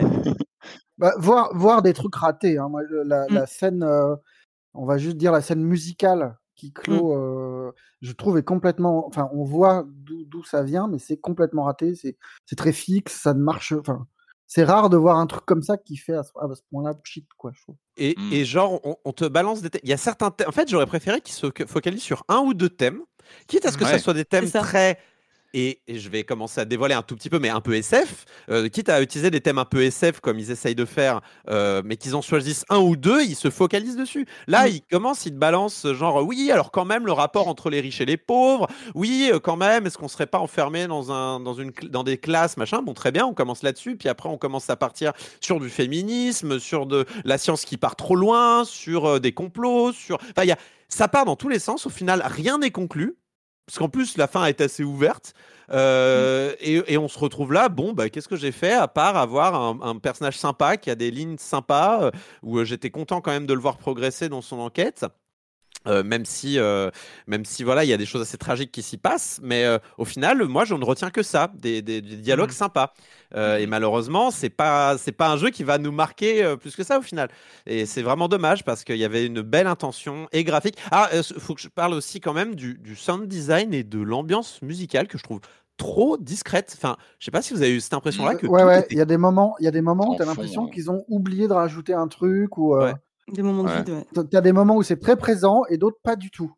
Ouais, pas de sound design des fois. Genre, personnage, genre, t'appuies sur A et t'es censé toquer à la porte et t'en- t'entends à peine, t'entends à peine le toquage à la porte. Et moi, j'ai- appuyé sur A et là, je vois la porte qui s'ouvre. Je fais oui, oui, j'avais bien appuyé. Même, il me semble même qu'il faut toquer plusieurs fois et je croyais que le jeu buguait. Mais non, non, non, c'est juste que tu toques une première fois, ça répond pas parce qu'on veut pas te répondre. Mm. Mais on entend à peine le, le, le- le toc toc toc. euh, et il faut, il faut appuyer. Mais enfin, moi, j'ai cru que le jeu buguait. Mais non, non, c'est juste que le sound design dans l'ensemble est très, très, très, très peu présent et l'ambiance musicale même est peut-être trop ambiante pour son propre bien parfois. Ça manque peut-être un peu de saxophone, un peu euh, rentre dedans, euh, machin, mais je sais pas, mais c'est, euh, c'est, c'est, il est trop discret, je trouve ce jeu. La vraie euh, question, c'est est-ce qu'on le conseille? Enfin, à qui on peut le conseiller? Je pense qu'il faut être curieux, euh, il faut être prêt à, à il faut savoir où on met les pieds, euh, effectivement, sur le côté, euh, ça, il faut bien prévenir, il faut savoir où on va, il faut être prêt à avoir un jeu qui change quand même de ton euh, radicalement à un moment. Faut qui a être ouvert aux sorties de piste aussi, quoi. Ouais, aussi, donc ça fait quand même beaucoup de critères sur une expérience de quoi 4-5 heures, je sais pas, j'ai pas calculé, mais C'est ça, environ 5 peut-être heures, dans je les dirais, 5 ouais. Après, moi, je le conseillerais en tout cas à des personnes euh, qui aiment le, le pixel art bien fait, ultra bien Ouais, foutu, parce que c'est vraiment la dimension sur laquelle j'ai rien à dire, quoi. Et le roleplay, ça, on parlait du roleplay qui est important. Moi, j'ai bien aimé, euh, vous savez, dans les, dans les actions, on peut, ressa- on peut sentir. Enfin, on, on- on prend des réflexes de ce personnage, en fait. Ça, c'est bien foutu. Je trouve. On, on se met vraiment dans ses chaussures, on rentre dans, son, dans ses pas. Et ça, ça marche bien, en tout cas sur les- la première moitié, je dirais, où vraiment on rentre dans son rôle à lui. Ça, je trouve que c'est vraiment bien réussi. Après, vraiment, la suite est plus plus perturbante et plus critiquable. euh, je- Et bah ça s'appelle euh, Backbone. Donc euh, si vous voulez jouer un raton laveur un peu. euh, Le un peu raccoon a- vraiment la cote dans le jeu vidéo quand même en général. Le Ouais, raccoon est une figure du, jeu vidéo. Je sais pas une pourquoi. valeur sûre. mais, euh, Sauf, sauf dans ce jeu-là où il subit le racisme tout le temps. Voilà, encore bah un autre thème qui traite. oui, Bah ouais, c'est plus important ça les chiens et les chats d'un côté et les autres. Ça. hein, ça c'est. on peut, En on fait- peut vraiment collectionner les thématiques de ce jeu. Mais t'as l'impression que c'est un jeu épisodique qui aurait été fauché en plein vol, quoi. Ouais, ouais, qui a ça. pas pu, euh, ou qui a, un peu euh, rushé sa fin, ou je sais pas. Ouais, effectivement, il y a un côté, on en sort un peu qu'un goût de non fini ou de. Backbone, il est disponible euh, sur PC et ailleurs. Euh, ou PC pas? uniquement, prochainement sur console. 25 euros pour l'instant. Euh, ben c'est le moment euh, d'accueillir. Ah non, bah non, il est déjà là. Il est là. Il est là. il est déjà là C'est incroyable Euh, C'est le moment de la chronique jeu de société euh, de Jérémy. J'allais dire salut Jérémy, mais j'ai déjà dit. Oh là là, ça, je, je- du coup, mes réflexes sont perdus. Euh, de quoi est-ce que tu vas nous parler cette semaine? Salut Erwan. eh ben, cette semaine, je vais vous parler d'un jeu familial. Euh, familial. Alors, des fois, j'hésite toujours à utiliser ce terme familial parce que ça a l'air un petit peu, ouais, on va y jouer avec nos enfants. Et ça, c'est vraiment un jeu typique, euh, oui, ça a l'air vraiment d'être un jeu pour les enfants. Et puis, en fin de compte, euh, essayez d'y jouer entre adultes, vous allez voir, ça fonctionne aussi très très bien. Ça s'appelle Imagicien, donc Imagicien, donc c'est le jeu de mots entre- image et magicien, mais vous aviez compris. Et alors, le, le- concept, il est complètement fou parce que c'est absolument, c'est très original. J'avais jamais vu ça. Euh, on a une grille en fait euh, d'illustrations de 12 par euh, 9. Avec dans illustrations, ce sont des ingrédients. Donc, on va voir des, euh, euh, des, légumes, des, euh, euh, des animaux, mais enfin, des grenouilles, euh, des, euh, fioles, euh, des euh, euh, différents, des, des, serpents, des, un petit peu tout, des champignons. Alors, c'est des illustrations qui sont assez complexes comme ça dans leur, euh, dans leurs détails. Et puis, euh, euh, chaque joueur va, va recevoir un feutre indélébile. Et euh, au centre de la carte, on va découvrir une carte. Au centre de la table, on va découvrir une carte. Et sur cette carte, eh ben, vous allez voir un petit chemin. Un chemin, et donc une ligne blanche qui sera euh, tout, le long de cette ligne blanche. Vous allez trouver en fait euh, cer- certains de ces ingrédients.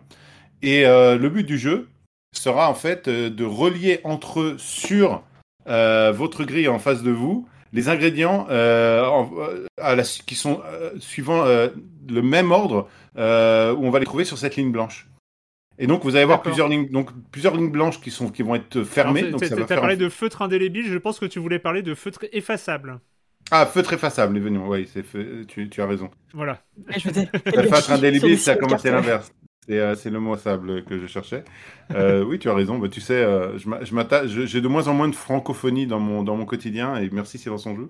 Euh, donc, euh, des fois, je- C'est le genre de, genre de choses que je peux éditer quand je fais des, quand j'enregistre, et parfois d'ailleurs j'ai des coquilles qui restent. Mais donc là, euh, Erwan là, a des enfants, donc indélébile, je pense que lui parle. il, a, il fait pas rentrer ça dans la maison, hein, interdit. PTSD d'Erwan. Non, mais moi aussi, moi aussi, j'ai des enfants, mais ils sont, euh, ils sont assez grands maintenant. Et donc, sur, sur, ce, sur, euh, donc, sur cette carte-là, encore une fois, vous allez trouver en fait plusieurs, euh, plusieurs chemins. Euh, et ce qui est intéressant là, c'est qu'au moment où vous allez, euh, vous allez relier ces ingrédients entre eux, tous les joueurs vont le faire de manière simultanée. Ils vont en fait former un dessin. Donc cette fois, ça peut être une maison, un avion, une étoile. Et le but du jeu, c'est de deviner ce qu'on dessine. Et donc le premier joueur qui aura deviné ce qu'il dessine Mm. va euh, retourner le sablier et va le noter sur un coin de sa, de sa feuille qu'il va cacher avec la main. Et en fait, le but du jeu, c'est de, euh, euh, c'est de deviner le plus rapidement ce qu'on dessine.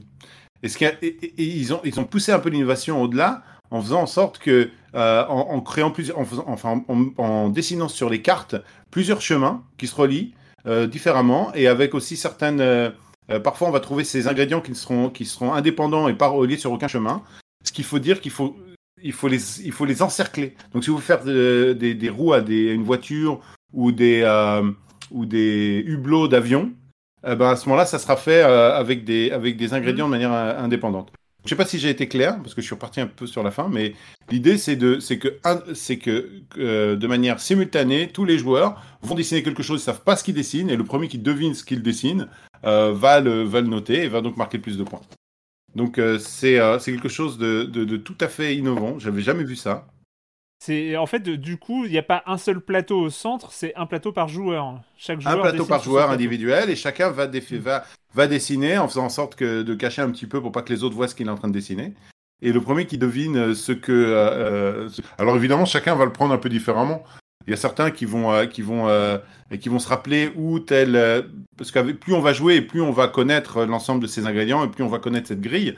Mais, mais, euh, Mm. mais il y a certains, c'est à certains éléments, tout de suite, on va s'accrocher à eux, on sait où ils sont, on les a déjà vus auparavant, ou alors on va les reconnaître euh, plus rapidement, et donc on va démarrer ce dessin euh, d'un endroit différent. Et donc en fait, chaque joueur vont le dessiner d'une manière euh, un peu différente et avec leur, leur méthode et, euh, et leur, leur technique, etc. etc. Donc c'est un jeu assez, euh, assez bizarre, assez intéressant. Euh, J'avoue que ça, ça fait des, pari- des parties complètement hystériques. Euh, ça crie de partout et, et, et, et donc moi, il y a euh, 184 dessins dans la, dans la, dans la boîte d'origine. Moi, j'ai une extension où il en rajoute 120 et quelques. Et ce qui est intéressant, donc à la fin des règles, vous avez la liste de, de tous ces numéros, de chaque carte a un numéro associé. Vous pouvez toujours vérifier pour, être certain que ce que vous avez dessiné, c'est bien ce que vous avez deviné. Parce que des fois, des fois, on se trompe et on dessine des trucs un peu bizarres et on, devine des animaux qui sont pas forcément ceux qui sont, euh, qui, sont, voilà. Donc, on est, on est euh, sur un jeu de, des parties qui vont être assez courtes. Dessi- Des fois, on dessine un feutre indélébile alors qu'on aurait voulu dessiner un feutre effaçable, quoi. Ça, c'est ce genre d'erreur, ça arrive. La, la difficulté qu'on a, c'est que c'est vraiment très très difficile de faire la différence entre un feutre indélébile et un feutre effaçable. Euh, donc c'est des parties d'à peu près euh, 20 minutes pour à partir de 8 ans, de 2 à 4 joueurs. Euh, et puis voilà, donc c'est édité chez Blam. Euh, euh, L'auteur c'est Olivier Mailly. Euh, voilà, une, boîte qui, comprend, qui contient pas mal de matériel intéressant. Donc tous les, feutres sont dans le sont dans la boîte, donc vous vous pouvez pas vous tromper. vous pouvez pas et, euh, euh, et voilà, il y a deux extensions qui sont sorties. euh, voilà, Imagicien. Et ben c'est hyper cool et je pense que euh, ça va être prochaine commande parce que ça a l'air trop bien. Et c'est vrai que c'est assez inattendu, une sorte de, de, de Pictionary déterminé. Enfin, c'est assez. assez... tu tu t'auto-pictionarises en fait. C'est- C'est-à-dire que tu dessines et tu dois deviner, ce qui est assez original. J'aime beaucoup. Euh, merci Jérémy. Euh, J'allais dire à la semaine prochaine, mais à la saison prochaine pour le coup, hein, parce que c'est on, on resigne. On verra pour la saison 15. On ne sait pas quand elle va démarrer, mais euh, dès qu'on le saura, on vous préviendra évidemment. Et ben on va continuer avec les jeux vidéo avec un jeu en early access qui vient d'arriver en early access. C'est un mélange de plein de choses. On est sur du rogue semi-multi euh, avec, euh, avec euh, du parcours mélangé à... de- Enfin bon, c'est un, ensemble assez original pour le moins. Euh, ça vient d'ar- donc ça vient d'arriver il y a quelques jours et ça s'appelle Phantom Abyss.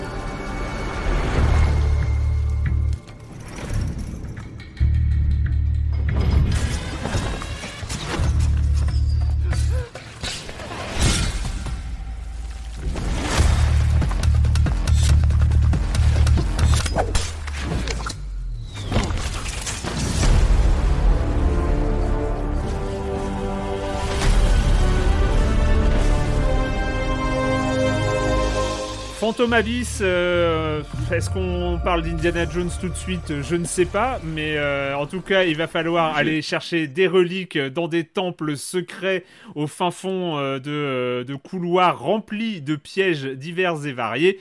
Euh, Corentin, il semblerait que tu sois tombé un petit peu dedans. Alors, Spelunky 3D, donc c'est un jeu euh, par Devolver euh, qui. non, non, bien sûr que non. Non, mais évidemment, bon, ce sont des thématiques communes à Spelunky, évidemment. hein, on parle d'Indiana Jones, de temple, tout ce que vous voulez. euh, euh, you name it. euh, donc, euh, on va devenir riche, mais là, en l'occurrence, euh, on va devenir surtout. euh, on va arrêter d'être maudit, Mhm. puisqu'en fait, on est un aventurier, un vent- aventurier enfermé avec, une autre, avec un autre dieu, d'ailleurs, euh, dans un temple euh, qui se renouvelle à chaque fois qu'on rentre dedans. euh, Spelunky, euh, qui, euh, qui voilà, il va nous demander est-ce que tu peux récupérer toutes les reliques euh, qui sont au fond fond du trou, enfin au fond du- du- des différentes strates en fait, des différents étages du, du, de- du temple. Et donc, euh, on commence euh, une partie, on a un fouet, un fouet qui a la particularité, contrairement à Spelunky, euh, de nous servir de grappin aussi, et donc qui a une, une autre utilité qui va énormément jouer dans la mobilité et la verticalité de tous les niveaux qui nous seront proposés. Euh, et en fait, euh, en fait on, va rentrer dans ce temple et on va nous dire Wesh, euh, il y a trois personnes qui sont mortes ici. Très bien. Et en fait, ces trois personnes qui sont mortes, on va voir leurs fantômes euh, se manifester devant nous et euh, partir devant en général. Euh, et en fait, ils vont déclencher les pièges pour nous. Donc, ce sont toujours des pièges renouvelables. hein. C'est-à-dire qu'une fois qu'ils sont déclenchés, ils se réinitialisent et ensuite ils peuvent se redéclencher. Donc, n'imaginez pas que vous aurez un parcours vierge de tout, piège. Euh, mais voilà, ils, vont déclencher les pièges, mais ça peut être bien pour les voir en avance. Euh, on va voir où ils vont. Parfois, on va les voir partir dans un coin et tomber dans un trou. Tiens, ah, mais en fait, il y avait un coffre ici. Voilà, ce genre de choses. Donc, ça peut être. Il y a une espèce de, de, de, de- de savoir commun qui se crée, qui, se, qui, qui- qui grandit au fur et à mesure qu'on voit les gens en fait jouer euh, devant nous. Et surtout, il y a quelque chose de pas mal. Parce qu'on peut vite se faire un petit. euh, on peut se faire un petit complexe. de dire, oh là là, ils sont trop forts. Ouais, enfin, oubliez pas que tous les fantômes que vous voyez là, ils sont morts comme des merdes un peu plus loin, en fait. Donc, euh, ça permet un peu de. Ça permet un peu de se faire du bien à son ego et de se dire Ouais, ouais, partez devant, allez vite, allez vite. Je dirai bonjour à votre cadavre quand je le croiserai un peu plus tard, n'est-ce pas? Donc, ça, il y a un petit côté sympa quand même. non, voilà. Donc, c'est un jeu multi qui est asynchrone, c'est-à-dire que les gens en fait vont essayer le temple que vous avez fait, qui a une seed unique. Et en fait, une fois que ce temple-là aura été réussi par quelqu'un, il ne sera plus proposé à personne. Donc c'est-à-dire que vraiment euh, le, le temple que vous faites, euh, vous êtes euh, vous êtes le, le, le prétendant au temple maintenant. Personne d'autre peut avoir ce temple. Et si vous le réussissez, vous êtes la seule personne au monde à l'avoir réussi. Et toutes les personnes que vous voyez en train de le faire en fantôme, en fait, l'auront raté à un moment donné. À vous de ne pas Mm. finir comme eux et, d'apprendre de leurs erreurs. Il y, a un- il y a un côté philosophiquement qui marche, moi, dans ce jeu. Oui. Je trouve que ce jeu philosophiquement fonctionne, est évident, est séduisant. Euh, et en plus, c'est agréable à jouer. C'est-à-dire qu'en plus, euh, les contrôles fonctionnent assez bien. C'est-à-dire que c'est de, la- c'est de la plateforme à la première personne, mais euh, le fouet est tellement bien designé, est tellement bien tweaké, est tellement parfait. Euh, C'est-à-dire qu'en fait, donc votre fouet, vous le, vous le, vous avez donc, vous avez le fouet classique qui sert à euh, soit péter des, euh, des, des vases qui se trouvent ici pour récupérer de l'argent, soit euh, parfois arrêter certains pièges ou déclencher certains pièges aussi. Euh, ou alors vous pouvez maintenir l'autre gâchette, la gâchette gauche, euh, pour euh, verrouiller en fait un endroit sur lequel sera votre viseur et ensuite pouvoir vous accrocher si vous donnez le coup de fouet. Donc un petit peu comme viser tirer dans les, dans les, dans les TPS ou les FPS classiques. Et en fait ça marche vraiment bien. C'est-à-dire que même à, pleine vitesse, le jeu va être suffisamment intelligent pour bien déterminer où c'est que vous vouliez vous, vous vous agripper et en plus il va on va dire améliorer votre saut. C'est à dire que si vous visez le mur qui va être juste en dessous d'une plateforme il va vraiment vous mettre sur la plateforme ce qui est très agréable. C'est à dire que si une fois que le fouet a été enclenché qu'il a été agrippé sur l'endroit vous avez une petite cible avec une cible aussi horizontale pour vous indiquer où vous allez atterrir. Euh, vous savez que vous allez atterrir a priori sur de- du plat. Euh, alors après il y a un piège il n'y a pas un piège ça c'est un autre souci. Mais a priori vous n'allez pas tomber dans un trou une fois que vous avez verrouillé euh, l'endroit et que c'est pas trop loin, évidemment, si vous êtes en, en pleine chute euh, et que vous êtes euh, au fond d'un précipice, évidemment, c'est compliqué, il y a une distance à parcourir, tout ça. Mais il y, a un- il y a vraiment un côté très instinctif au maniement du fouet qui fonctionne particulièrement bien. Et et vous avez des, des- c'est un roguelite, hein, donc euh, vous avez des choix, c'est-à-dire que à la fin de chaque niveau, vous avez euh, la déité qui est enfermée avec vous, qui vous propose un petit euh, troc euh, d'argent que vous avez trouvé euh, contre une bénédiction. Donc la bénédiction, ça peut être un soin de cœur, ça peut être, est-ce que tu veux pouvoir avoir, voilà, si tu maintiens le bouton de saut, planer doucement pour éviter les, les dégâts de chute.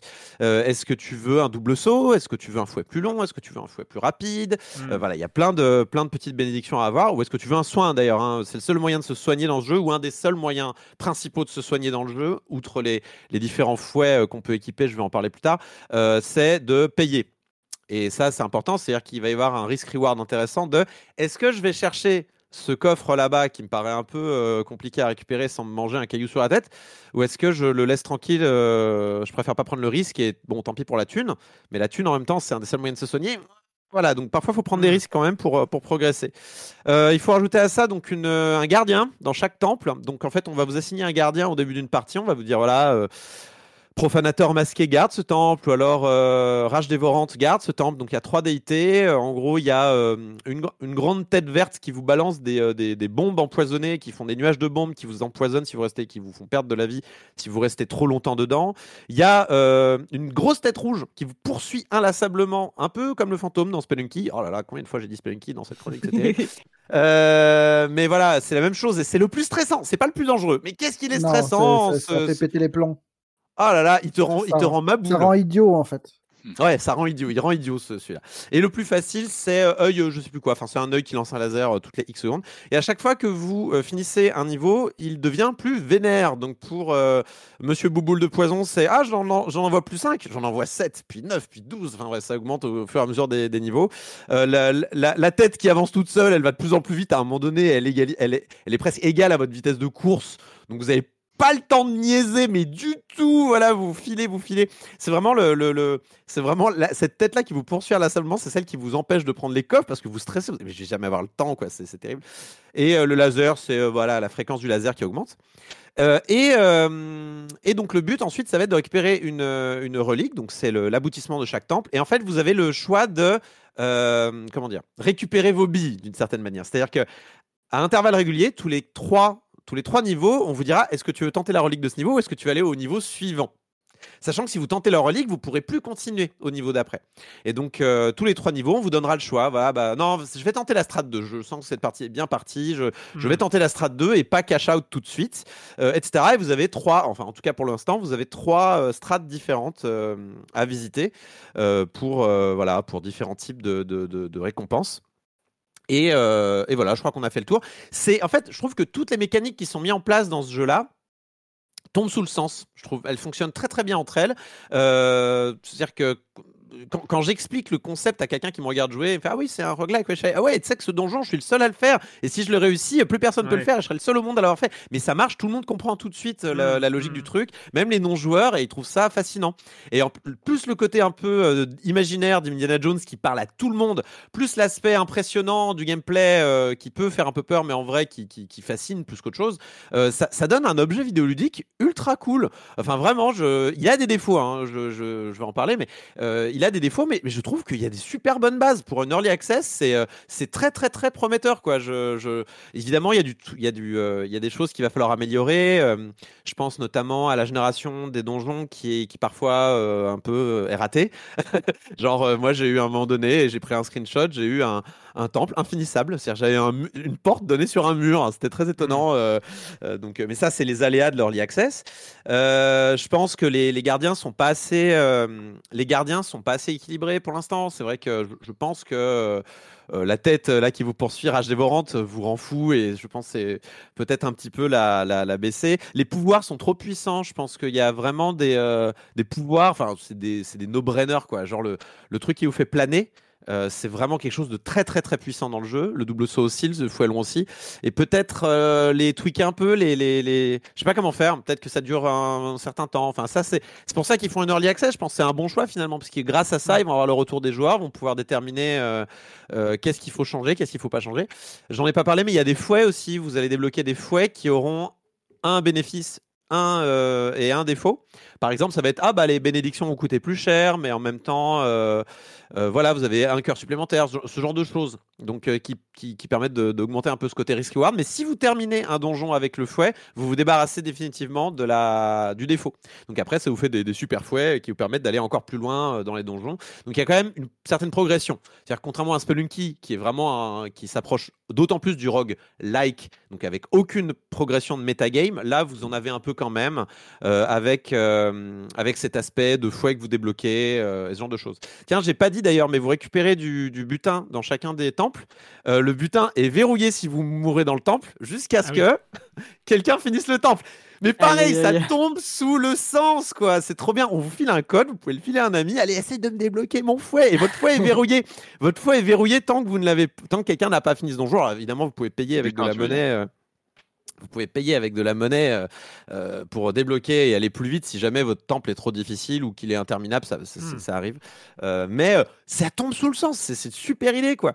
Donc là, j'ai quand même déjà le sentiment d'en avoir fait un peu le tour, mais je mets vraiment ça sur le, je mets vraiment ça sur le compte de l'aspect early access du jeu. Je crois que je dois avoir une dizaine d'heures dessus. Phantom Abyss, attendez, je regarde, j'estime sous les yeux. Hop, 13 heures. Voilà, j'ai joué 13 heures. J'ai réussi une run complète euh, et j'ai pas ressenti le besoin d'y retourner.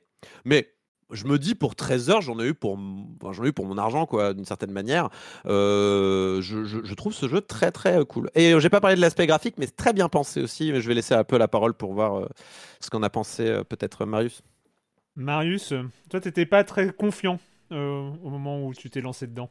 Non, moi, c'est clairement pas un jeu pour moi de base, parce que les rogues, c'est pas quelque chose qui m'attire des masses. Et le côté euh, runner euh, FPS façon Mirror's Edge, il y a un truc qui d'habitude me, me rend fou. quoi. J'arrive pas à me Hmm. projeter du tout dans les. Et c'est ce qui m'a le plus surpris en fait. C'est que, comme tu le dis, le jeu est hyper instinctif. Tu comprends très vite comment ça marche. Le fouet est, euh, incroyablement simple. Quoi. Tu comprends tout de suite comment euh, comment faire, où le placer. Enfin, c'est pas la difficulté est vraiment pas là.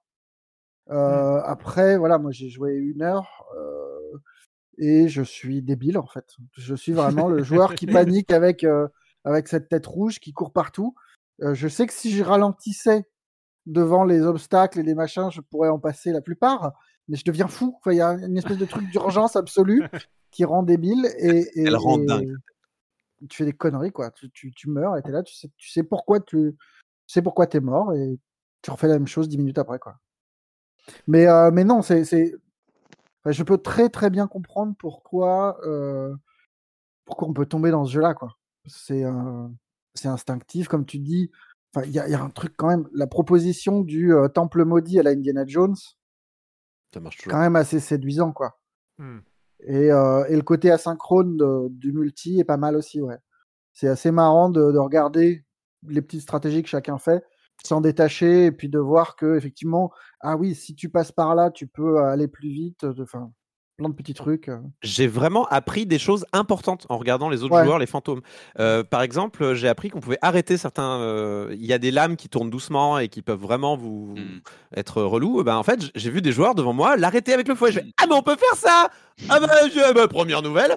Euh, pareil, un peu plus tard dans le jeu, dans les dernières strats, vous avez d'énormes boules à la Indiana Jones qui roulent droit devant vous. Et je vois des mecs s'accroupir et passer sur le côté. On peut faire ça Non, mais t'es sérieux, le jeu Et. et il y, a, il y a très régulièrement des moments comme ça où tu apprends par la, la, le, le crowdsourcing. En fait, c'est un jeu de crowdsourcing et c'est chouette. Et je trouve, euh, je trouve l'idée, euh, bah tu en as assez parlé, euh, Corentin, mais c'est vrai que c'est vrai que l'idée, déjà, je trouve que, alors, j'ai pas, moi, j'ai pas rencontré de de, de niveau infinissable. Je suis pas tombé sur un mur et tout ça. Je trouve, euh, je trouve la génération euh, finalement euh, bien fou, enfin très bien foutue en fait. Euh, Il y a énormément de pièges différents, de modèles de, euh, de, de, enfin pas énormément parce que tu as beaucoup plus joué que moi, mais euh, c'est en tout cas, je trouve que pour un truc généré. euh, je trouve que c'est euh, t'as, t'as- vraiment l'impression d'avoir des défis comme ça qui, qui s'agencent dans différentes salles avec des pierres qui tombent, des pics qui se dressent, des, des lames qui tournent, enfin des ou des plateformes qui bougent ou ce, genre de choses. Du coup, ça crée une sorte de variété. Et le fait de se dire que ce que tu expliques, c'est que chaque génération est unique. Et euh, t'es face à un défi unique et tu vois les petits bonhommes partir devant toi et comme tu disais ouais au Ils revoir toujours très vite. Hein. Ils courent d'ailleurs en général, les autres, les fantômes. hein. Ils speed. Ouais, mais et, et- et le fait de savoir que puisque ce niveau existe, ces gens-là vont mourir. Et il y a, il y a- il y a un côté, euh, il y a un côté assez, assez vraiment original. Enfin, où on se retrouve face à un sentiment euh, dans un jeu vidéo qu'on n'avait pas ressenti en fait. Euh, c'est pas la même chose que euh, les, les âmes que tu croises dans les Souls ou euh, les, les, les- les- c'est c'est autre chose. Il y a- C'est c'est une, un- une autre forme d'asynchrone. Et voir un, un- un studio comme ça réussir à innover euh, complètement, parce que c'est de la vraie innovation de gameplay, euh, je trouve ça euh, vraiment très étonnant. Après, j'ai pas assez joué pour, pour pouvoir en parler, mais euh, bon, ces histoires de fouet et tout, euh, c'est vraiment. euh, Ça marche bien. Bah, il y a la, la, enfin, bon, une des critiques là qui est pointée en ce moment, c'est des gens trouvent le jeu répétitif au niveau de la génération des, des chunks en fait, qui sont un peu, euh, un peu, enfin, on les reconnaît au bout d'un moment. C'est vrai qu'on les reconnaît vite, on reconnaît les trucs. Mais ça, encore une fois, les amis, c'est quelque chose qui va se corriger au fur et à mesure de l'early access. Je, là, là, entre le, entre la première heure de jeu et la 13e heure de jeu que j'ai faite, j'ai vu déjà des, des, des évolutions, j'ai vu des nouvelles salles, j'ai vu des, euh, j'ai vraiment vu des nouveautés quoi.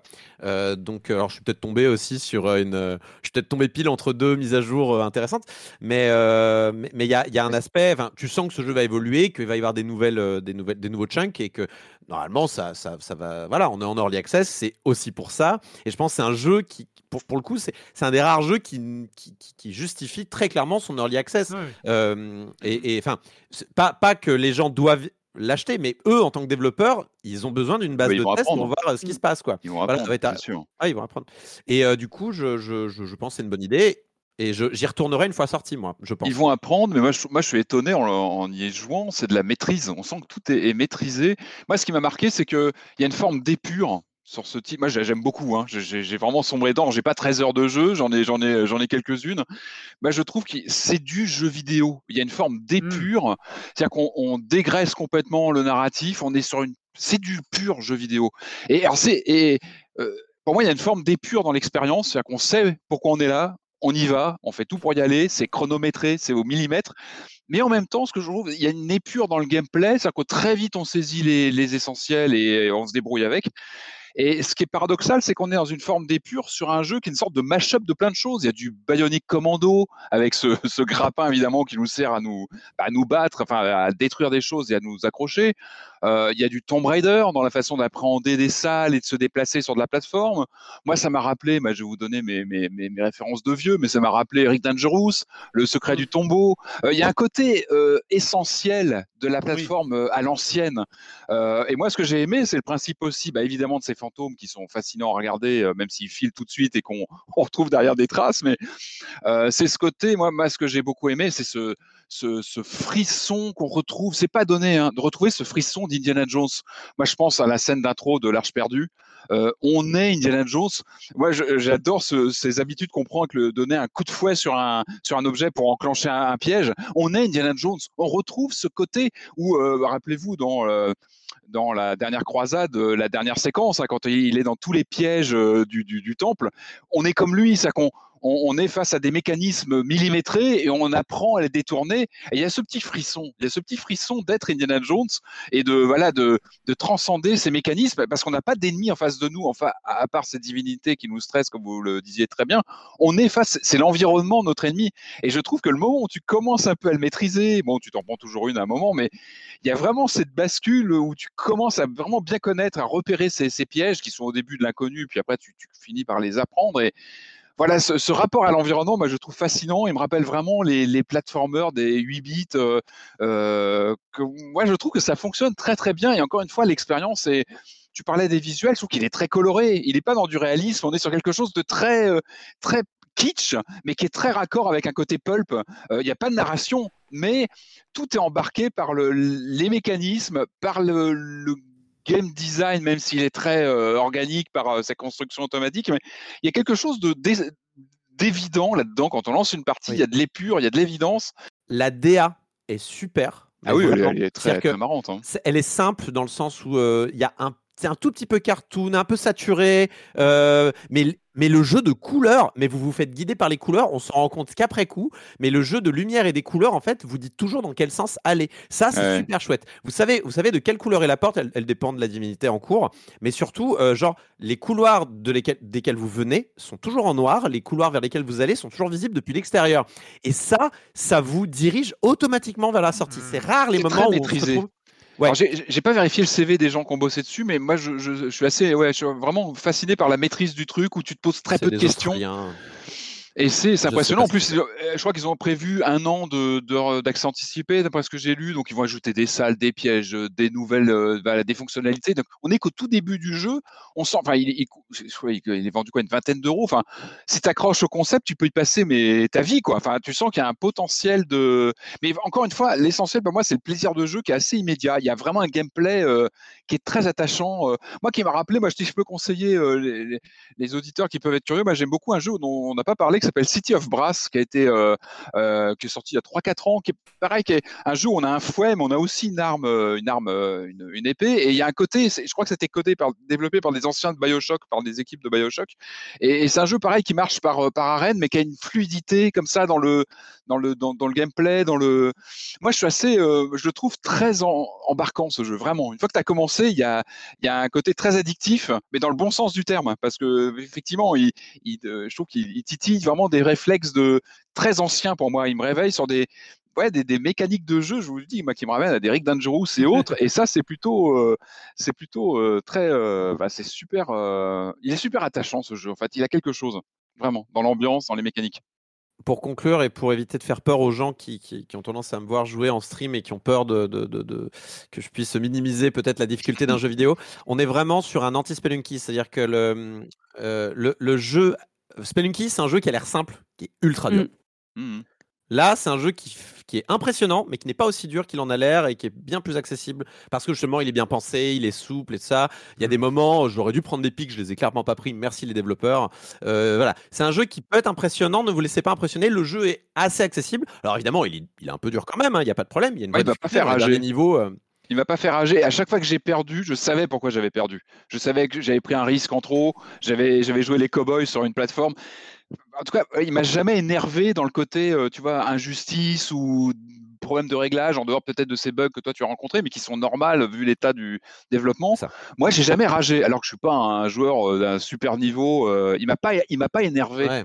C'est pour ça que j'ai joué moins- longtemps et que je vais pas le lâcher. C'est qu'il Puis on est moins sur de la, la maîtrise technique, c'est on est moins sur de la la- l'exécution que sur de l'analyse rapide des pièges Mm. et de savoir comment les contourner rapidement, Il est très old school. Il est très old school. problème, une solution, un problème, hein. une solution. Et c'est pour ça que je le compare toujours à Spelunky parce que c'est exactement la même chose. Dans Spelunky, vous avez une solution, euh, un problème, une solution, un problème, une solution. Là, c'est la même chose. Analyse de l'environnement, réponse Mhm. euh, suivant. Et sachant que normalement, n'y a pas besoin d'être un as de la manette pour euh, s'en sortir, en tout cas pour aller assez loin dans le jeu. Non, c'est plus vraiment apprendre les mécanismes, comment ils fonctionnent, les repérer, les reconnaître, et après on peut vraiment se débrouiller, bah, en faisant attention évidemment, parce que c'est quand même pas non plus une promenade de santé, mais euh, on peut s'en sortir. Il est pas, voilà, il est pas décou- plus décourageant que ça, je trouve. Et ça, c'est c'est plutôt bien vu le genre, vu sa famille de jeux. Ça s'appelle Phantom Abyss. C'est 23 euros sur PC. Euh, c'est très. Euh, même si on peut y jouer au clavier souris, mais euh, c'est très console compatible. Ouais. Euh, Ouais, alors là, euh, alors moi j'ai joué à la manette, mais honnêtement, je crois que le souris clavier est plus puissant euh, d'un point de vue exécution. Euh, Il Ouais. y, a des- il y a des moments où j'avais pas accès au fouet parce que j'étais en plein saut. euh, mm, mm, Je mm. pense que clavier, clavier souris est quand même mieux. Mais, mais c'est plus confortable à la manette et c'est très jouable à la manette, il n'y a pas de problème. Et c'est très compatible, c'est très compatible avec les consoles, donc je pense que la sortie d'Early Oh bah oui, Access ça paraît, que, euh, euh, sera, euh, sera euh, conjointe avec euh, l'arrivée sur, euh, sur les consoles de ce Phantom Abyss dont on n'a pas fini d'entendre parler. Hey, I'm Ryan Reynolds. Recently, I asked Mint Mobile's legal team if big wireless companies are allowed to raise prices due to inflation. They said yes. And then when I asked if raising prices technically violates those onerous two year contracts, they said, What the f are you talking about, you insane Hollywood ass? So to recap, we're cutting the price of Mint Unlimited from $30 a month to just $15 a month. Give it a try at mintmobile.com slash switch. $45 upfront for three months plus taxes and fees. Promo for new customers for limited time. Unlimited more than 40 gigabytes per month. Slows. Full terms at mintmobile.com. On va continuer euh, avec euh, deux jeux euh, peut-être moins majeurs, mais bon, on va en parler quand même pour cette, euh, cette fin de saison. Et on va commencer avec un jeu, comment le qualifier Euh, Bah oui, parce qu'en fait le truc c'est les Lego en jeu vidéo, ça a un nom, ça s'appelle Minecraft. Donc euh, c'est quand même un jeu Lego, mais c'est pas Minecraft. Donc en fait c'est ça n'a rien à voir avec Minecraft. Euh, ça s'appelle Lego Builders Journey.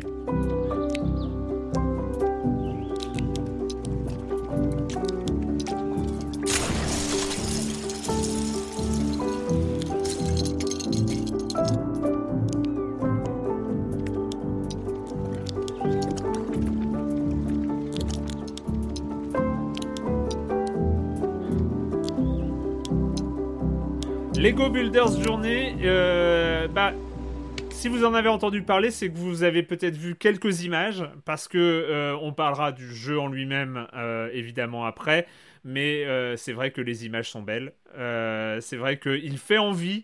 C'est un de ces jeux euh, dont on voit une petite vidéo, dont on voit une, un capture, une capture d'écran, et on se dit oh ça a l'air cool. euh, Il faut que je regarde à quoi ça, qu'est-ce que c'est et euh, et, qu'est-ce qu'il faut faire. Lego Builders Journée, c'est un petit jeu, comment le qualifier, de un puzzle game, un puzzle game, voilà, c'est ça.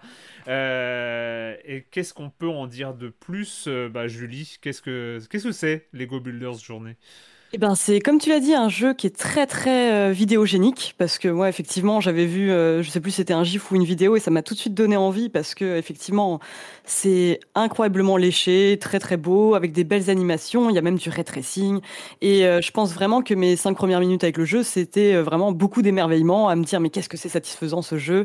Il y a des petites musiques d'ambiance, il y a le petit bruit des, des Lego, enfin tout est ultra agréable. C'est presque un jeu ASMR en fait dans un premier temps je trouve. Et euh, le, je trouve le, le parti pris euh, assez intéressant. En fait, c'est en gros, on a une série de puzzles à résoudre. Et euh, en fait, le jeu, comme ça, sans mots, sans dialogue, va raconter une petite histoire, quoi, une petite histoire assez courte d'une heure et demie, deux heures. Et euh, en fait, le truc, une fois passé cet émerveillement, on se heurte vite à une euh, à une absence de difficulté de, et, de, et de gameplay. Parce qu'au final, le gameplay, c'est tout bête. hein. C'est vraiment du Lego euh, transposé aux jeux vidéo, euh, où on doit donc euh, récupérer quelques pièces et les placer à un endroit précis. Et une fois que euh, la scène est terminée, donc on, on accède au niveau suivant. Mais alors voilà, c'est euh, au début, c'est- vraiment très très mignon. Et puis au final, je, je me suis vite ennuyée. Quoi. Je, vraiment, au bout de 10-15 minutes, j'avais l'impression d'avoir fait le tour du jeu. Et c'est le gros problème, sachant que le jeu doit coûter quelque chose comme 15 euros, qui se finit très vite et qui n'incite pas nécessairement à la rejouabilité. Et il y a même des moments où j'avais l'impression qu'on qu'on insultait un peu directement mon intelligence. Parce qu'il y a quand même des puzzles où en fait, en gros, on nous donne des pièces euh, de couleur bleue, rose et euh, à mettre sur des, sur des blocs euh, roses et bleus, quoi. Donc il y a des, des petits trucs un Alors, peu comme on- ça et On va en parler de ça. On va en parler de ça parce que je pense que c'est le seul bon moment du, du jeu. Mais on Ah va, ouais, tu on trouves? discuter. Oui, je vais, Bah, et je vais te dire pourquoi. Et je vais te dire pourquoi. La première fois peut-être, tu vois, mais après les suivantes, tu te dis bon, ça va, euh, Oui, c'est bon, j'ai compris. Mais le moi, à mon avis, c'est c'est un message du jeu. Mais ok, mais on en Ah, discutera. ah, bah, écoute, ça peut être intéressant. Mais après, voilà, j'ai pas grand chose à en dire de plus. hein. C'est euh, un jeu qui est assez merveilleux pendant les cinq premières minutes et je pense que euh, effectivement, il est très très beau à voir. À jouer, au final, c'est c'est malheureusement un peu lassant, je trouve. Euh, bah, Corentin, tu as l'air, euh, tu, tu as l'air sur les starting blocks pour reparler d'un. Non, mais c'est c'est le seul bon passage du jeu. Euh, je suis plutôt d'accord avec le constat général euh, dressé par, euh, par euh, Julie. Mais euh, ouais, en fait, le, le- c'est un Monument Valley, euh, moins, mais, mais en plus, euh, en plus rigide, en plus raide, en plus, et en plus joli quand même, faut le dire. Oui, c'est sûr, il est beau. Ah, ben en fait, c'est ça. En fait, c'est c'est un jeu qui est là pour faire euh, la promotion euh, de Nvidia et de, de sa technologie. Euh, RTX et DLS DLSS. euh, Donc oui, c'est très beau, mais vraiment, mais il n'y a pas de problème. Si la seule promesse que vous cherchez dans ce jeu Lego, c'est d'avoir de magnifiques briques avec les imperfections du plastique que vous voyez se refléter dans la lumière du jour, c'est vraiment super beau. C'est super. En plus, il y a un choix. Alors, je sais pas si mon ordi qui ramait, je pense pas, euh, ou c'est un choix au niveau euh, des images par seconde, mais il y a ce petit choix cinématique qui donne cet aspect, cet aspect un peu stop motion qui a été très, très, très, très bien euh, jaugé, qui donne vraiment cet aspect réaliste. Tu as vraiment l'impression de, de regarder un film d'étudiant euh, à Annecy avec des Lego qui, marche très bien. C'est- Voilà, il n'y a pas de problème. C'est la seule promesse de ce jeu-là et elle est tenue. C'est la seule promesse de ce jeu-là, elle est tenue et malheureusement, euh, le reste ne suit pas vraiment. Alors, on a un petit jeu euh, narratif où on, suit le bébé Lego qui suit papa Lego qui va construire des choses. On apprend à construire des choses. Le personnage se déplace et c'est.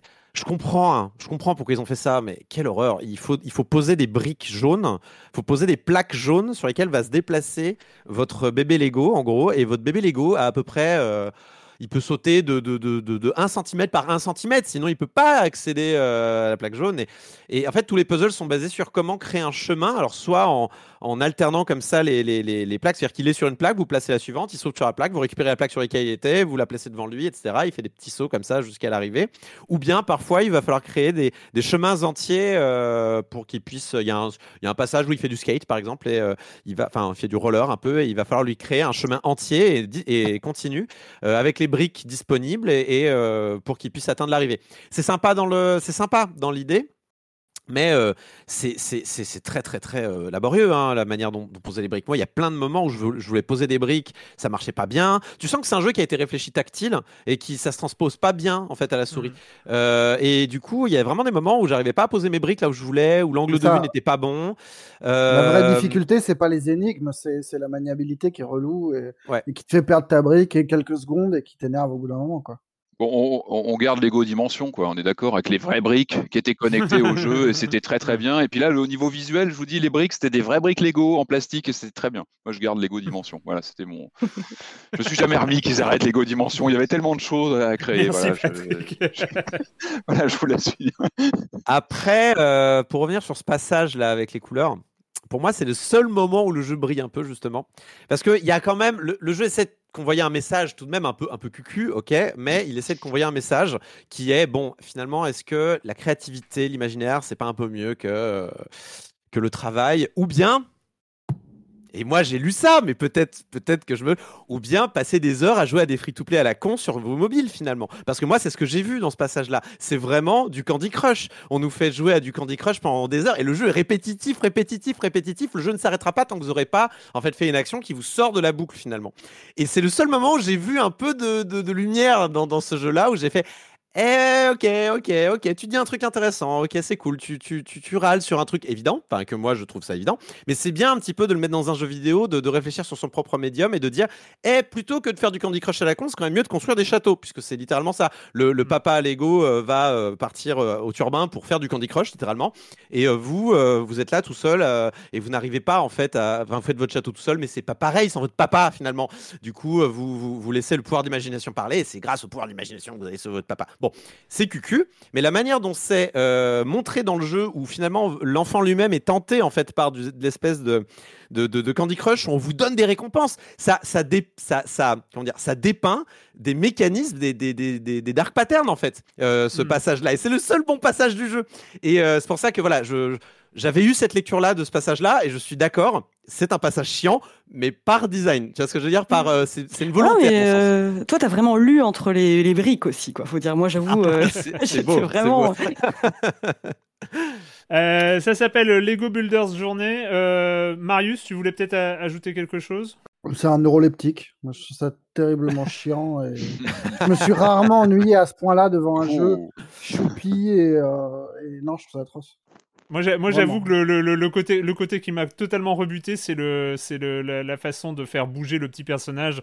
En, Ah. avec Ouais. cette impression de, de- tu sais, de, de, de bouger un bateau, un, un- tu sais, à l'époque où ils faisaient, les, ils faisaient bouger les bateaux avec des rondins de bois, tu sais, tu prends le rondin de Oui, oui, derrière, tu vas le mettre devant, tu prends.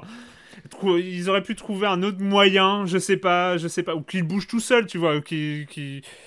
Mais, euh, Honnêtement, honnêtement, tu cliques à un endroit, il peut y aller. euh, il fait lui-même ce truc là qui est quand même pas agréable à faire. Euh, Ouais, voilà, c'est sinon, point quoi. Parce que là, ça rallonge la sauce pour rien.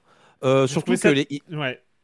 non mais enfin vraiment le, le jeu a une maniabilité qui est, qui est pas et un design dans l'ensemble qui est mal réfléchi euh, et qui, qui, qui vraiment en fait fait passer du temps pour rien tu t'es là enfin, Mm. mais je vais aller là ça. j'ai compris Tu vois déjà où aller, ouais. Ouais, t'étais- c'est c'est ce que tu décris régulièrement, Erwan. C'est le jeu qui se met en travers de toi et de la solution, alors que tu as la solution. Dans ta tête, c'est terminé. Mais en fait, tu es obligé de, euh, obligé de, de persévérer dans euh, ce que le jeu t'impose comme, euh, comme, euh, comme euh, de Et le, jeu formalité devient, pour y aller. enfin, quoi. le jeu devient vraiment antipathique, je trouve, à la fin.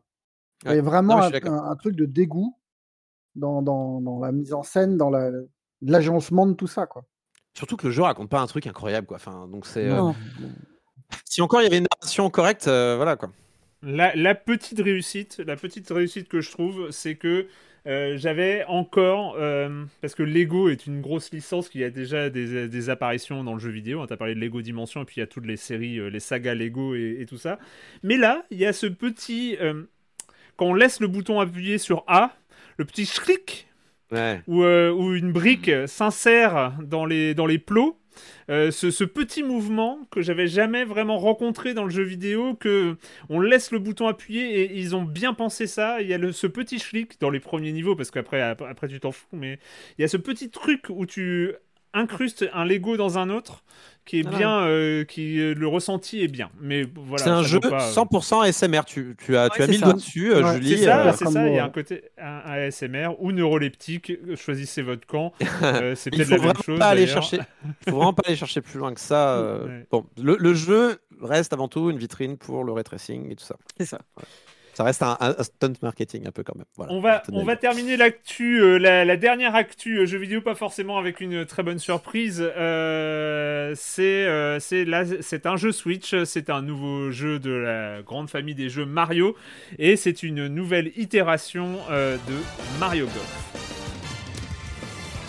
Enjoy golfing with familiar Mushroom Kingdom characters on courses filled with lush, natural scenery. Je me suis euh, fait une remarque euh, un peu stupide, euh, mais je me suis rendu compte que dans ma tête, eh bien, figurez-vous que je, je pense que intellectuellement, j'ai conçu le vrai golf, le golf IRL, comme une adaptation IRL des jeux vidéo, en fait.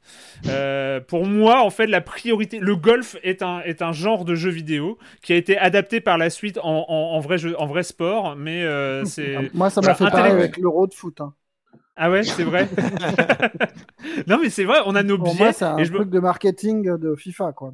C'est ça, ouais, t'as peut-être raison. ça- Moi, j'ai trouvé le terrain plus petit en vrai dans, le- dans le foot, mais euh, c'est. Ça va plus vite. Là, ils ouais, un peu mecs.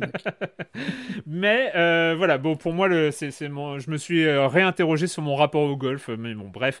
Euh, mais moi, je suis plus euh, a- accroche, adap- enfin, j'accroche plus aux simulations de golf, ce qui n'a pas l'air d'être le cas ici, quand on parle de Mario qui fait du golf, Julie. Euh, mais moi, enfin, j'ai un rapport aux jeux de golf. J'aime beaucoup les, les jeux de golf qui ressemblent pas à des jeux de golf. Enfin, J'entends par là euh, des jeux comme What the Golf, des jeux comme euh, Golf Story, où le golf c'est presque un prétexte de base, parce qu'au final c'est juste euh, mettre une balle dans un trou. Et Mario Golf, je l'attendais vraiment. Je m'étais dit, ça m'avait l'air assez prometteur. Et Je sais pas par où commencer pour exprimer ma déception. Bah, je vais commencer par euh, l'aventure golfique. Déjà, l'aventure golfique, c'est euh, c'est le- la campagne solo euh, de, de ce Mario Golf, qui je trouve est assez révélatrice de l'ensemble du jeu. Dans le sens où c'est, euh, moi, ce qui m'a marqué le plus, c'est euh, une certaine faiblesse dans les contenus. On sait qu'il va y avoir euh, des mises à jour euh, gratuites, mais pour l'heure, en tout cas, le jeu en l'état, euh, pour moi, ne vaut pas ces 60 euros. Quoi. C'est euh, la, donc déjà la campagne solo est assez maigre en contenu. On va dire que donc on incarne, on peut personnaliser son propre mi, c'est assez sympathique au début. On arrive dans un petit village où tout le monde parle de parle de toi comme si t'étais euh, la, la future championne du golf. et voilà, c'est assez attachant et mignon au début. Et puis au final, on se rend compte que les dialogues sont, sont assez fades, qu'on évolue en permanence avec une grosse flèche rouge qui montre l'objectif suivant. Bref, et il y a aussi euh, une dimension RPG qui est assez euh, assez maigre, même carrément maigre. En fait, dès qu'on fait une activité euh, de golf, on peut monter de niveau et ensuite attribuer des points. pour par exemple tirer plus loin, mettre plus d'effets sur ses coups. Voilà. Après le gameplay en soi, euh, honnêtement, je trouve que, enfin. Je trouve que le jeu, euh, ce qui réussit bien, c'est euh, les mécaniques de golf à proprement parler. Euh, c'est-à-dire que dès qu'il essaye de ressembler à autre chose qu'un jeu de golf, ce qui est quand même normal pour un Mario Golf, il s'empêtre un peu, alors que sur la mécanique de golf en soi, je le trouve plutôt chouette dans le sens où on va juste avoir une jauge de puissance qu'on va remplir et ensuite confirmer plus tard. On peut donner des effets sur ses coups. Il y a un côté suffisamment technique pour euh, qu'il y ait un vrai sentiment de satisfaction, un truc vraiment gratifiant quand on réussit un coup. Je trouve ça euh, honnêtement bien fichu. Après, bon bah c'est euh, là que que ça pêche un peu, je trouve. Il va y avoir des nouveaux modes et puis des nouvelles contraintes avec lesquelles composer au fil au fil du temps. Donc premier parcours plutôt classique. Après, on va arriver dans des milieux, dans des niveaux plutôt désertiques où il faut surveiller sa jauge d'hydratation. On va avoir aussi des compétitions avec du speed golf. Donc en gros, ça consiste à tirer sa balle, courir jusqu'à sa balle et ensuite pour pouvoir reprendre au lieu d'être téléporté comme par magie à sa balle. Et alors ça, franchement, ça pourrait être très très marrant, je trouve. Euh, donc de tirer sa balle et de courir le plus possible avant ses adversaires pour arriver à- au coup suivant. Le problème, c'est que donc le personnage a un- une endurance, il a, il, il court de manière assez molle, c'est ce qui est quand même assez bizarre, et euh, il a un sprint qui peut être assez frustrant parce qu'en fait très facilement on peut se retrouver à passer par dessus sa balle euh, et euh, devoir euh, tout recommencer. Et euh, ouais, ça je trouvais ça un peu, euh, un peu frustrant. Et c'est là en fait que les défauts du jeu me sont apparus. J'ai l'impression comme euh, le nez au milieu de la figure, c'est d'un coup je trouvais les environnements ultra pauvres, les parcours, enfin un peu vides, disons, pas euh, riches en détails. Les euh, les niveaux, enfin ils ont beau mettre tout un tas d'obstacles, des lacs de lave, des plans de piranha, etc. Il y a quand même un sentiment de répétition qui intervient très vite et des moments de frustration intense. Enfin moi je trouve sur des compétitions de 18 trous notamment, une simple erreur en fait peut contraindre à recommencer un, un parcours de 30 heures, euh, de, de 30 heures, pardon, de 30 minutes, qui est quand même assez long. Et euh, ouais, voilà, je, je me suis retrouvée assez lassée et énervée, ce qui est quand même euh, étonnant pour un jeu de golf euh, qui est quand même censé être un sport assez relaxant.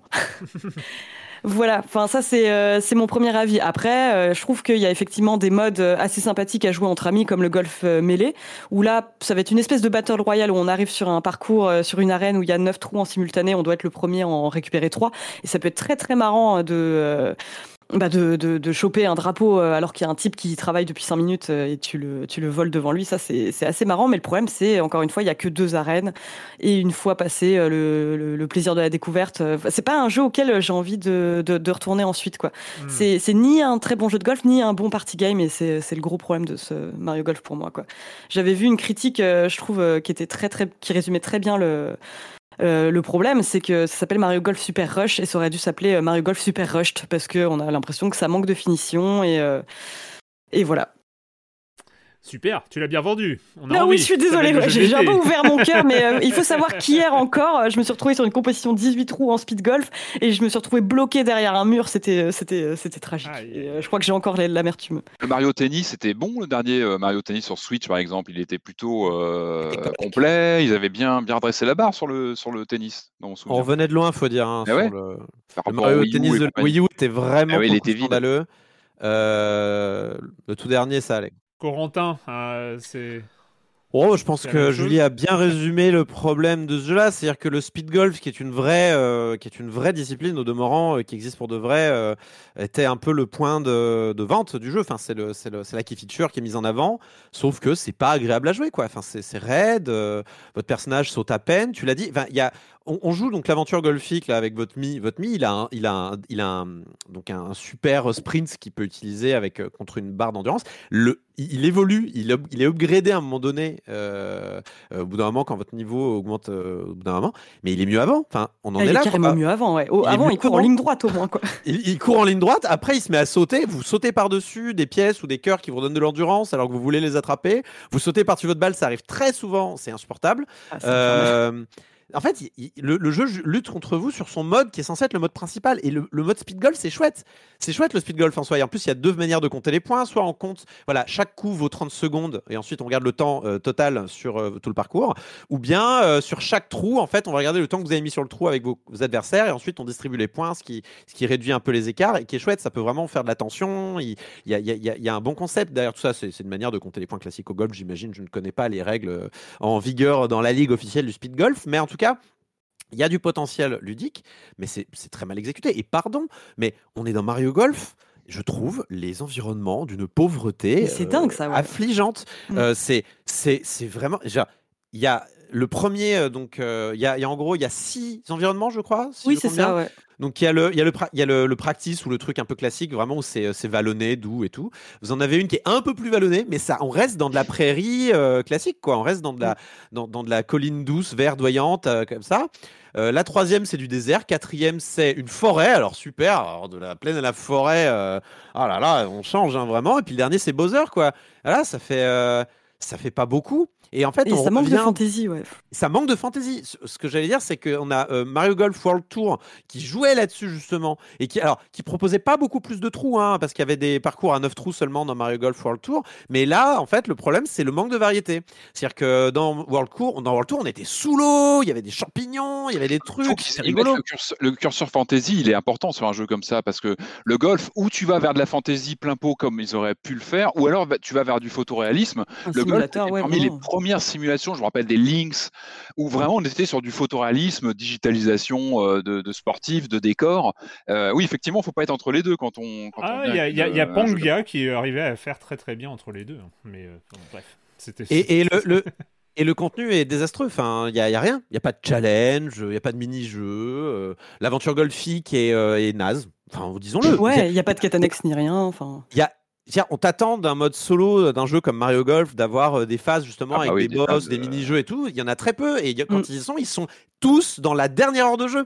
Et à On la fin, des ouais. boss, ils sont tous à la fin. Pourquoi vous faites ça? On s'ennuie littéralement pendant, je sais pas combien de temps dure la- l'aventure, peut-être 5 heures, mais euh, on s'ennuie pendant 4 heures. Le dernier moment, on te, on te bourre la tête de l'or, on s'en fout. Mais alors c'est incroyable et on te balance trois, on te balance trois boss, euh, pas très inspirés en plus, euh, pas très bien designés. C'est vraiment décevant. Et le problème, c'est que Mario Golf, encore une fois, c'est la lignée des Mario Golf, c'est Camelot. Et Camelot, alors c'est c'est une bénédiction et une malédiction, les pauvres. Mais on les retiendra toujours pour leurs épisodes GBA qui étaient super de Mario. euh, C'était Power Tour, euh, enfin pour le, le Mario Tennis et Mario Golf, qui avaient des super modes solo. Parce que Ah bah c'était la grande époque de Camelot, c'était l'époque Gold, euh, Golden Sun et compagnie. Les mecs savaient faire du RPG, ils savaient faire des modes solo. À chaque fois, on voit écrit Camelot, à chaque fois, on est déçu. Faut qu'on arrête avec Camelot. C'est c'est plus bon Camelot depuis longtemps. Et, euh, et, et malheureusement, euh, si le jeu de golf est passable en lui-même, il n'y a pas assez de contenu pour justifier 60 balles. Et euh, c'est, Alors certes, du contenu arrive. Alors oui, il y a un, cours, un parcours de golf là dans New Donk City qui a l'air chouette, qui arrive, euh, tout ça, mais, mais c'est pas suffisant. C'est pas suffisant. Mario Golf, vas-y, fais-nous rêver un peu, c'est clair. fais-nous marrer quoi. Et en plus, quand tu quand essaies de faire des trucs un peu marrants comme le speed golf, tu le fais mal, c'est compliqué. C'est compliqué. Alors voilà. Mario Golf, attendez. euh, 60 euros sur Switch. Le jeu, 60 euros auquel on ne, le, jeu, le jeu auquel on ne jouera pas cet été, ce qui fait une très belle transition avec, euh, bah, pour terminer cette émission assez rapidement, parce qu'on commence à, on, on commence à, à accumuler, euh, à accumuler le, le- le compteur temps euh, sur cette dernière de la saison 14.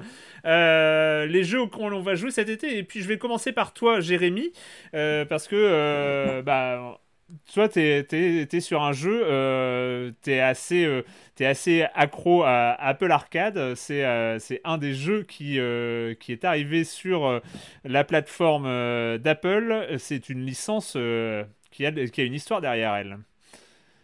Oui, alors le jeu s'appelle Legends of Kingdom Rush. Donc là, c'est un jeu qui n'est pas rushé, celui-là. Qui est d'ailleurs parce que justement, c'était. Euh, ce studio a, de l'expérience, donc euh, tous les jeux euh, de la licence Kingdom Rush jusqu'à maintenant sur PC, sur mobile, c'était des jeux des Tower Defense, mais ils avaient créé un univers. Et ce qui est très sympa, bah, c'est qu'ils arrivent avec une certaine maturité. Et ce jeu, bah, il s'agit d'un tactical, donc en fait, ils ont changé complètement la manière de faire. Et oui, en effet, je suis accro à Apple Arcade parce que ce sont des jeux justement qui sont pas construits comme du free-to-play où ils veulent monétiser, mais ce sont des jeux qui sont construits pour que le game designer, il pense à te donner du plaisir, un maximum de plaisir.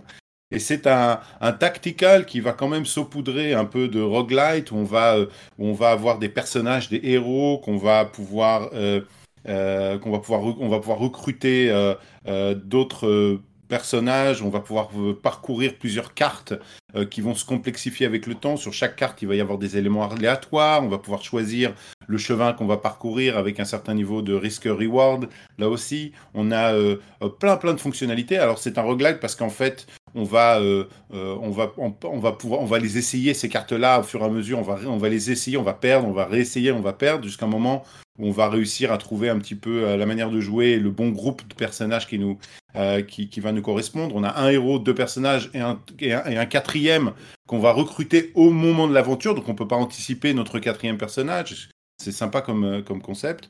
Et donc voilà, c'est un jeu vraiment sympa parce qu'il fonctionne non seulement sur mobile, donc sur iOS, sur iPad, sur iPhone, mais aussi euh, sur, sur Mac. Est, c'est très très sympa. Si vous avez un Mac, euh, c'est un jeu qui a, euh, qui a vraiment de l'allure. Euh, les, les, les animations, l'ambiance, on sent qu'il y a une maturité, que ce studio s'est dit, je fais le grand saut, euh, je faisais des jeux, euh, on va dire, un petit peu euh, Mhm. collatéraux dans l'histoire, dans l'histoire, et l'arrivée d'Apple, euh, l'Apple Arcade, me permet peut-être de franchir ce pas, de me faire un petit un nom.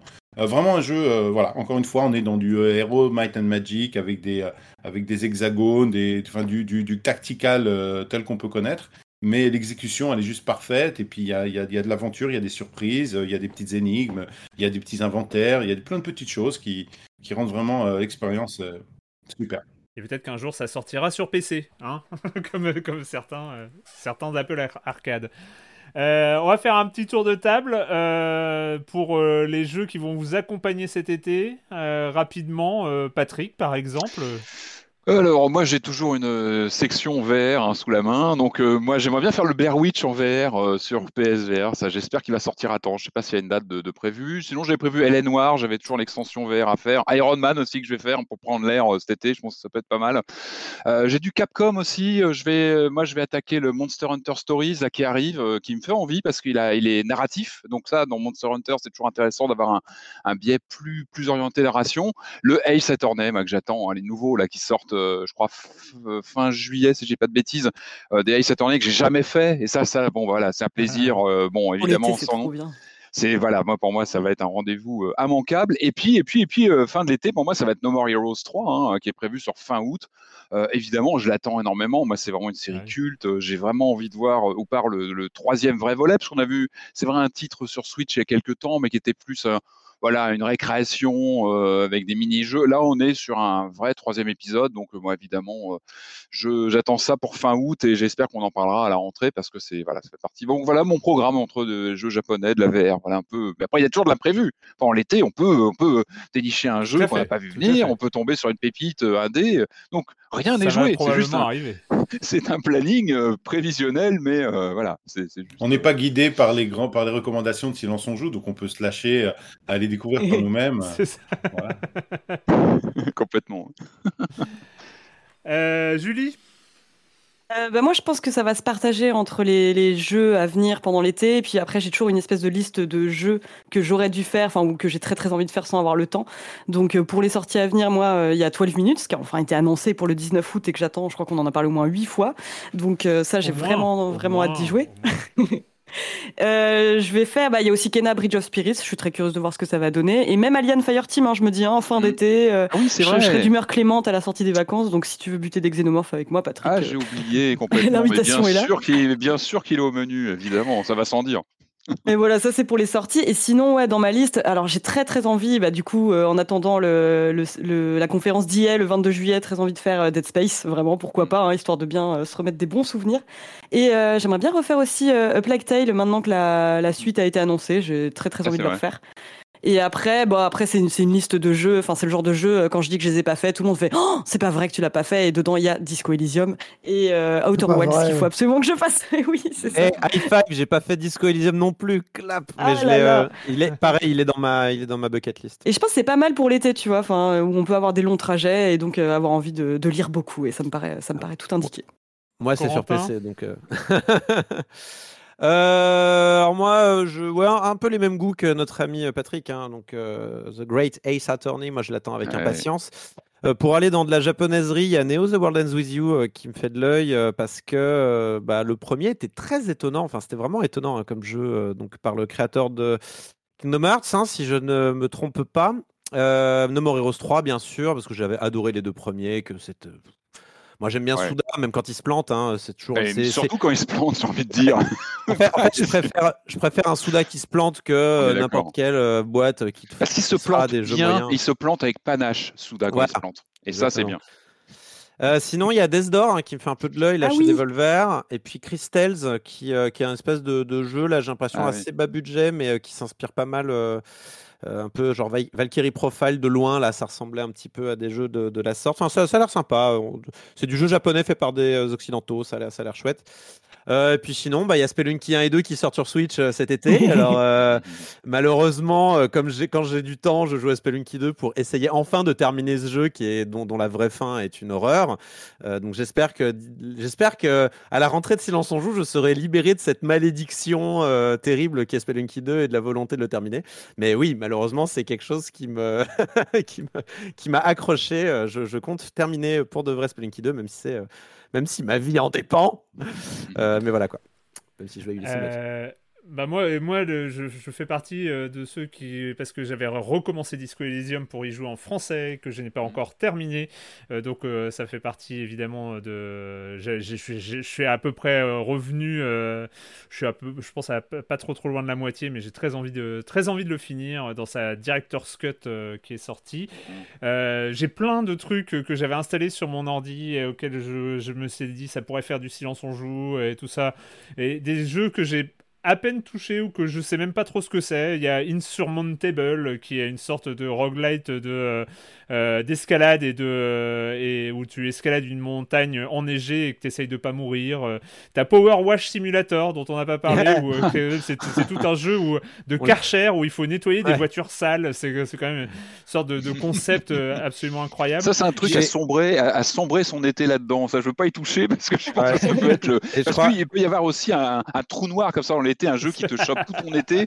Faut, faut, faut- faut faire attention. hein. Ce Ah, qui si et le plus, le drôle dans, le, le plus drôle dans ce jeu, c'est que c'est édité par Square Enix. C'est- Euh, et, euh, et voilà, il y en a quelques autres. Il y en a un qu'on m'a conseillé que j'ai pas encore lancé, qui est Labyrinth City, euh, Ah oui, très the sympa. Maze Detective, euh, qui a l'air super, hein, donc euh, que j'ai installé et donc euh, que je vais voir. Et puis euh, j'ai un peu honte de le dire, mais euh, je, je, re- je, je, re- je remets toute la responsabilité sur Marius. Euh, ne me demandez pas pourquoi, mais euh, j'ai j'ai relancé euh, Football Manager. Euh, ce qui est euh, dans mon cas euh, une catastrophe, mais euh, je pense que j'en serai sorti à la fin de l'été. Euh, voilà, c'est. Assume quoi. Non, mais, c'est de ta faute, c'est de ta faute, c'est tout. hein, c'est, Non, moi ça. je l'ai installé, je ne l'ai pas lancé et ça, ça se passe très bien. Mais Marius, je t'ai même pas demandé, toi, tes, tes jeux de l'été. Mais je, oui, bah écoute, 12 Le minutes, euh, Manager forcément, euh, forcément, je l'attends. Mais même pas. Euh, je suis curieux des petits trucs qui arrivent sur le Game Pass, genre euh, The Ascent, qui a l'air d'être un, un petit euh, action, euh, enfin action TPS, euh, cyberpunk, qui peut être nul ou bien, je ne sais pas. Euh, je me demande, non, si, en fait, le truc qui me fait de l'œil, mais je sais pas vraiment, c'est Flight Sim, en fait, où j'ai pas Ah du oui. tout. euh, Mhm. Et je me demande si ça peut pas être mon, mon Elite Dangerous euh, de cet été. Le, le Écoute- truc, le trou noir, justement, où Mm. t'as pas prévu et, et tu te rends compte que t'es à, à Le 96 délicieux heures. trou noir Ouais. de l'été qui peut t'emmener très loin. Et c'est vrai qu'un Flight Sim peut être un bon client. Je sais pas, il arrive quand sur console? C'est pas pour tout de suite hein, je. Fin juillet. Fin juillet. Ouais, fin juillet. Ouais. Ah. Ouais, c'est le truc un peu vicelard où tu vois, début août, tu dis, ah, Par contre, sur One, sur One, ça fait un peu peur, j'avoue. Je pense qu'il doit quand même être taillé. euh, bien que ça soit difficile, ouais. Allez, bah merci, euh, merci à tous les cinq. Euh, C'était euh, super bah, cette merci. quatorzième saison euh, de Silence on joue qui se termine, qui se termine aujourd'hui. Et puis, bah, comme à, fin de, à la fin de chaque émission et à la fin de chaque saison, ça ne- on n'y déroge pas. Euh, la question rituelle, assez vite, parce que là, on est en train de. On va faire peur à tous nos auditeurs quand ils vont regarder le petit numéro qui est à la fin du Oh, il y en a qui seront contents. Ils ont deux mois Ouais. pour écouter. Oh. C'est vrai qu'ils ont deux mois pour écouter, donc ils ont, ils ont le temps. Euh, et quand vous ne jouez pas, vous faites quoi? Euh, bah, On va commencer par toi, Jérémy. Quand tu joues pas, tu fais quoi? Alors pour moi, en fait, là, sur les dernières semaines, la réponse, elle est évidente. Euh, j'ai de l'impression 3D, ça fait plus de 10 ans que j'imprime en 3D, mais là, je me suis procuré une imprimante géniale. Euh, pas très cher, hein, ça coûte 300 euros, c'est une BQB1, elle est open source et on peut customiser plein de trucs. Et c'est très très très bonne qualité, donc j'imprime plein de petits personnages, j'ai fait tous les petits personnages Among Us pour mes enfants, mais aussi plein de petits morceaux de plastique euh, dont on a besoin partout dans la maison, des puzzles, et puis euh, récemment, euh, ben, l'armure du Mandalorian, alors intégrale, c'est en screen accurate avec le blaster, tout. Et j'ai mis, j'ai mis, mis voilà, trois, trois bonnes semaines à imprimer tout ça. Et euh, ça sort, donc ça, il faut aussi poncer et peindre et tout, hein, c'est pas que de l'impression En 3D. Et euh, mais euh, mais voilà, c'est, ça, ça a l'air bien. Donc ceux qui veulent le voir, le, make, le making of, je l'ai mis sur ma, j'ai mis sur YouTube, Jérémy Israël. en échelle 1-1, la- l'armure? Ouais, ouais, en un un, je, la- je la mets sur la tête. J'ai même mis un haut-parleur à l'intérieur du casque pour que ça fasse vraiment le. euh, pour que c'est plus trop avec un micro et tout. Alors, Larsen, il est un peu dur à gérer, mais.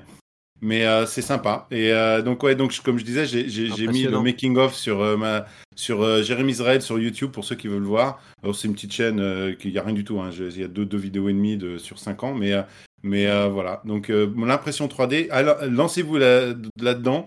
Euh, je sais pas, Erwan, peut-être que tu voudras imprimer ta cafetière. tu vas voir, ça change la vie de voir les, ce qu'on crée en 3D et de, de- de l'avoir dans les mains. Mais ça, ça coûte combien une imprimante 3D Celle que j'ai, elle coûte 300 euros. hein. C'est pas grand-chose. Et ce qui va coûter cher ensuite, c'est le Ah oui, filament. c'est abordable quand même. Mais, euh, mais euh, non, non, c'est c'est- Ouais. c'est tout, à fait, euh, c'est tout à fait abordable. Et comme je disais, Erwan, euh, toi, tu- si tu, tu voir ta, ta propre cafetière en, en vrai, c'est un sentiment, euh, c'est un sentiment qui n'a pas d'égal. Voilà. J'avoue que j'ai du mal à m'imaginer, mais euh, je crois sur parole. Est-ce que tu peux pas imprimer un studio de d'enregistrement euh, pour Silence on joue? C'est un peu gros. Euh, Julie Euh, bah, moi, attends, c'est dur de passer après Jérémy parce que j'ai des activités beaucoup plus euh, classiques. En ce moment, je suis en train de, de bouquiner, je suis en train de lire une nouvelle traduction de La Servante écarlate de Margaret Atwood. En fait, j'avais jamais regardé la série. Euh, notamment parce que j'en avais entendu pas mal d'échos, comme quoi c'était quand même un, enchaînement de torture porn et j'avais pas vraiment envie de ça. Je m'étais dit que certaines choses étaient mieux euh, laissées à l'imagination ou pas du tout, hein, parce que quand on lit, on peut aussi choisir de pas s'attarder sur certains détails. Et euh, bah, pour ceux qui connaissent pas, mais je pense que tout le monde connaît, hein, c'est, ça se déroule dans un futur dystopique où les femmes sont. Enfin, il y a des catégories sociales très très définies pour chaque personne, et en particulier les femmes. Et là, on suit le point de vue donc d'une servante dont le seul rôle est celui de, de, de, de se reproduire. Quoi. Et euh, donc, alors qu'on est dans un monde où le, le taux de, fer- de fertilité est en baisse. Et alors le livre est vraiment vraiment très très bien écrit, euh, très chouette. Il y a une suite qui est euh, sortie, les Testaments, il y a pas longtemps que je pense me procurer pendant l'été aussi. Et c'est intéressant en fait d'avoir le, le point de vue donc bah, d'une servante qui et de voir le décalage entre ce qu'elle veut bien montrer dans une société où chaque écart de conduite peut mener à une exécution ou, euh, ou à un exil et, euh, et ses cheminements intérieurs en fait les moments où elle se rappelle de, euh, de sa vie d'avant de ce qu'elle était et qu'elle s'accroche en fait à la personne qu'elle était avant dans l'optique de s'échapper plus tard quoi voilà ambiance ambiance Ambiance. Corentin? Alors moi, euh, j'ai regardé la série d'Amazon Prime euh, vidéo euh, euh, un Invincible, euh, qui est issu donc d'un comics euh, Mhm. de euh, comment il s'appelle déjà euh, Kirkman. euh, Robert Kirkman. Kirkman. Voilà. Euh, que j'avais commencé d'ailleurs euh, il y a un moment, euh, parce qu'il se trouve qu'il était dans les toilettes de chez un pote, donc j'avais commencé à lire euh, euh, Invincible aux toilettes. Euh, et euh, j'étais déjà arrivé au moment de la bascule, on va dire, euh, sans en dévoiler trop euh, pour ceux qui découvriraient l'œuvre. Voilà.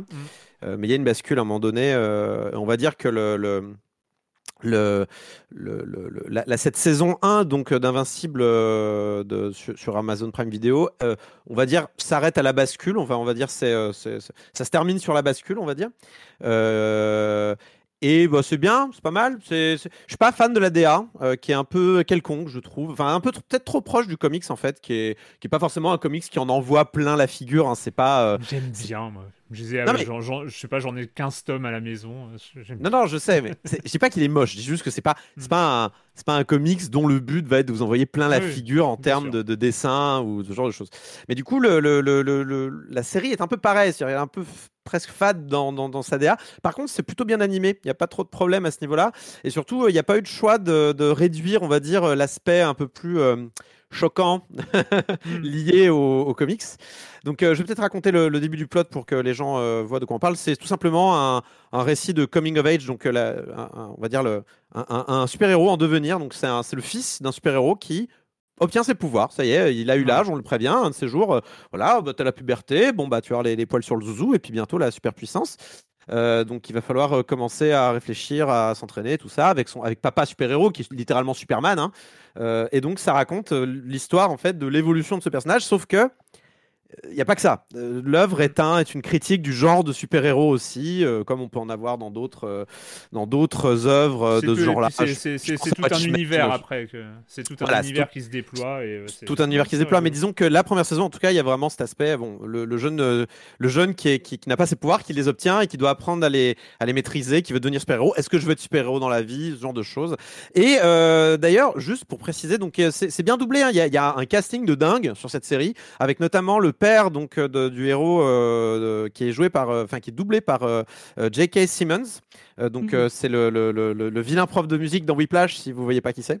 Et ça marche trop bien. Enfin, il a un charisme total. Je, je vois, je vois luire son crâne chauve dès qu'il a sa voix rauque qui résonne. Enfin, c'est formidable. Et, et du coup, je voulais juste préciser sur Amazon Prime Video. Et ça, je trouve ça super, par contre. Euh, quand vous regardez avec, et que vous le balancez depuis votre téléphone, il vous indique quels personnages sont à l'écran, avec qui le double. Ça fait que vous avez le casting dynamique sur votre téléphone qui évolue au fur et à mesure des scènes. C'est-à-dire, il va vous dire, dans cette scène-là, vous avez telle, telle, telle voix, et vous avez la gueule des gens, et fait, mais attends, mais je le connais, je l'ai vu dans telle série et tout. Et ça permet vraiment de se faire un schéma mental de qui est qui dans, dans le truc. Et c'est dynamique, c'est-à-dire qu'un personnage sort du champ, il disparaît de votre téléphone. Et j'étais fasciné par cette fonctionnalité de, de Prime Video. Je dois avouer qu'ils ont bien fait les choses, les salauds. hein. Il n'y a pas de problème. Euh, donc je vous recommande, c'est pas mal. Alors par contre, Trigger warning, c'est très sanglant. Voilà, je, je tenais juste à prévenir, c'est très très sanglant. Donc faites attention euh, quand même si vous êtes choqué par ce genre de choses. Patrick, Euh, alors le rétro gaming, euh, c'est très bien. Mais moi, j'ai fait du rétro Garros euh, cette semaine. En fait, je suis tombé sur ce film, un documentaire qui s'appelle The French, euh, que j'ai trouvé très très intéressant. Donc, film réalisé par le plasticien William Klein. Euh, en fait, c'est une immersion dans les coulisses de Roland Garros de 1981. Alors c'est vrai, je vous cache pas, je suis moins Roland Garros de nos jours. Je regarde ça de très très loin. C'est vrai qu'à une époque, je suivais beaucoup plus. C'est aussi, ben, on a moins le temps, etc. Et alors, c'est un vrai document. Je crois que c'est sorti en salle, hein, donc c'est tourné en péloche, euh, vraiment. euh, donc c'est un vrai document sur ce qu'était ce sport en 81. Donc euh, je vous laisse imaginer un peu le, le delta par rapport à aujourd'hui. Il y a des très beaux plans. Je trouve qu'il y a des. Le réalisateur tourne très très bien au plus proche des, des sportifs. Il fait vraiment des plans sur les mains, les- 81, pardon, sur les cours. Pardon? C'est l'époque McEnroe ou c'est en... Ah bah à fond, alors à fond. Alors Ouais, c'est c'est ça, ça. qui ressort Ah bah, vraiment. ouais. Alors non seulement, alors il y a vraiment des chocs par rapport au, au- à, à l'année, c'est-à-dire qu'on a, euh, ce qui est dingue, hein, c'est qu'on voit des gens qui fument des, des clopes sur le, euh, dans les cours, enfin vous voyez sur les cours en fait, les spectateurs fument des clopes. Le look des personnages, enfin des personnages, des, des sportifs est radicalement différent. Le matériel, les raquettes, rien Ah que le bruit des raquettes est, est complètement différent. Non, ce qui crève l'écran, c'est- ce sont ces personnalités, c'est incroyable. Bon, il y a Nastase qui est là, qui fait, qui fait des blagues euh, sur, sur le terrain. Euh, Borg, Borg, c'est vraiment à l'époque le champion qui fait peur à Mm. tout le monde. Et Borg, on connaît hein, le, le côté froid du personnage. Euh, à côté de ça, on a le McEnroe. Alors c'est du cliché ce que je vous dis, mais c'est filmé là, on l'a sur pellicule. McEnroe qui se frite évidemment avec le coach, avec tout le monde, avec le l'arbitre. C'est hallucinant de voir le. Il est vraiment, c'est le McEnroe de la grande époque, en 81. Moi, ce qui m'a touché, c'est de voir un Lendl très jeune aussi, un Yannick Noah aussi qui doit avoir 20 ans. Et ce qui est d'autant plus marquant, c'est que c'est Noah deux ans, donc deux ans avant, euh, bah, avant sa victoire en 83. Mm. Donc on a un Noah très jeune qui se confie justement sur ses rencontres avec Borg. Il a une façon de parler du tennis. euh, on, ça, ça sort des tripes, on sent, puis on sent, on voit, on voit Noah à l'écran, on voit qu'il en a beaucoup sous le pied, puis il va, il va le confirmer dans les, dans les mois, les années à venir. C'est un vrai document. Alors moi, je l'ai trouvé d'occasion, j'ai eu la chance de trouver, j'ai vérifié, il est dispo euh, en VOD sur, euh, sur Arte, en fait, hein, en VOD ou à l'achat en DVD pour les anciens. D'accord. Sinon, on peut le trouver sur la boutique. C'est vraiment un très beau document. euh, sur l'époque, quoi. Enfin, ça fait 40 ans et, et quand on voit certaines images, je vous dis, bah, il y a beaucoup de moustaches et de, de cigarettes dans les, dans les, dans les, dans, dans l'audience du, des matchs et c'est impressionnant. Et non, vraiment, les personnalités crèvent l'écran. Et c'est vraiment, vraiment, on se dit, mais quelle gueule ils avaient, quoi. Il y avait vraiment quelque chose, euh, euh, des vraies personnalités qui ressortent. Voilà. The French. Allez, Marius, tu fais quoi quand tu joues pas? Euh, un film très très bien, le 21 juillet, il y a Onoda, 10 000 nuits dans la jungle. Euh, c'est très court, ça fait 2h47. Euh, film français tourné en japonais, c'est très bizarre. Film de, Ah, de Arthur Harari, qui est très beau. C'est une, une fresque sur le, comment dire ça, comme sur le dernier soldat japonais qui mène sa seconde guerre mondiale tout seul dans les tréfonds de la jungle de Lubang aux Philippines euh, jusqu'en Histoire vraie. 74. Et, euh, et non, le film est super beau, euh, très différent de ce que j'imaginais, parce que t'attends un truc à la, à la, enfin, à la Apocalypse Now, quoi, un peu le délire euh, méditatif dans la jungle. Pas du tout, c'est très sec, très, euh, très sur les corps, et, c'est très très beau, très très beau film. Et puis, si vous aimez pas le cinéma et que vous voulez regarder une série, il y a The White Lotus qui arrive le 12 juillet sur HBO et donc OCS, qui est une série très méchante sur euh, des gens qui. Des, des, des, des blancs riches américains qui partent en vacances une semaine euh, à Hawaï. et C'est une espèce de jeu de massacre euh, absolument terrifiant entre, entre des vieux, des jeunes en, pleine, euh, en pleine cancel culture et compagnie. C'est assez. Franchement, c'est drôle, c'est méchant et ça fait du bien. Eh ben moi pour ma part j'ai vu un film qui sort le 21 juillet qui s'appelle Camelot qui n'a rien à voir avec le développeur de Mario Golf. Euh, c'est voilà c'est le, premier film de la supposée trilogie d'Alexandre Astier euh, qui arrive 12 ans après la sixième saison de Camelot. Euh, j'ai voilà j'ai eu de la chance de rencontrer Alexandre Astier aussi parce que je fais son portrait pour les pages la, page d'air de Libé. J'étais un tout petit peu intimidé. Et, euh, voilà, moi j'ai j'ai vraiment beaucoup beaucoup aimé Camelot. Après, je ne saurais pas, je ne suis pas critique ciné, je ne saurais pas distinguer ce qui, dans mon fort intérieur, euh, tient du plaisir euh, absolu de retrouver cet univers et euh, de retrouver ces personnages et, de retrouver encore cette ce en fait, c'est un film où on est dans la tête d'Alexandre Astier. En fait, c'est un truc qui est assez, euh, c'est assez sidérant. C'est son projet. C'est, il a fait euh, l'histoire. Il est acteur, il est réalisateur, il est monteur, il est musicien, il est compositeur, il est orchestrateur. Enfin, il a, il a tout fait. Donc, c'est un truc euh, très personnel et en même temps cinématographique parce qu'il y a des grands espaces et, et- et des choses qu'on n'était pas habitué à voir dans la série. Est-ce qu'il est, est-ce qu'il est costumier sur Camelot le film Pas du tout. Non, il n'est pas costumier. On, en- on en a parlé. Ils Mais, ont beaucoup fait parler les costumes euh, dans la mais, bande euh, oui, non, non, mais c'est très, euh, c'est très étonnant. Après, c'est un objet étonnant comme euh, la sixième saison était étonnante pour ceux qui s'en souviennent. Euh, c'est pas, c'est inattendu. C'est inattendu forcément parce qu'on s'attend pas à, à ce qui est proposé. Il y a plein de choses qui so- peuvent sembler assez étranges et en même temps, il y a tellement, il y a plein de passages qui sont très Camelot. Euh, Alain Chabat qui arrive très très vite euh, dans l'histoire et t'as juste l'impression d'avoir les meilleurs épisodes euh, de la saison 3 ou 4 euh, de Camelot où il incarnait le duc d'Aquitaine. Et, voilà. Donc il y a plein de passages très drôles. Après il y a plein de passages très étonnants où on s'attend pas du tout.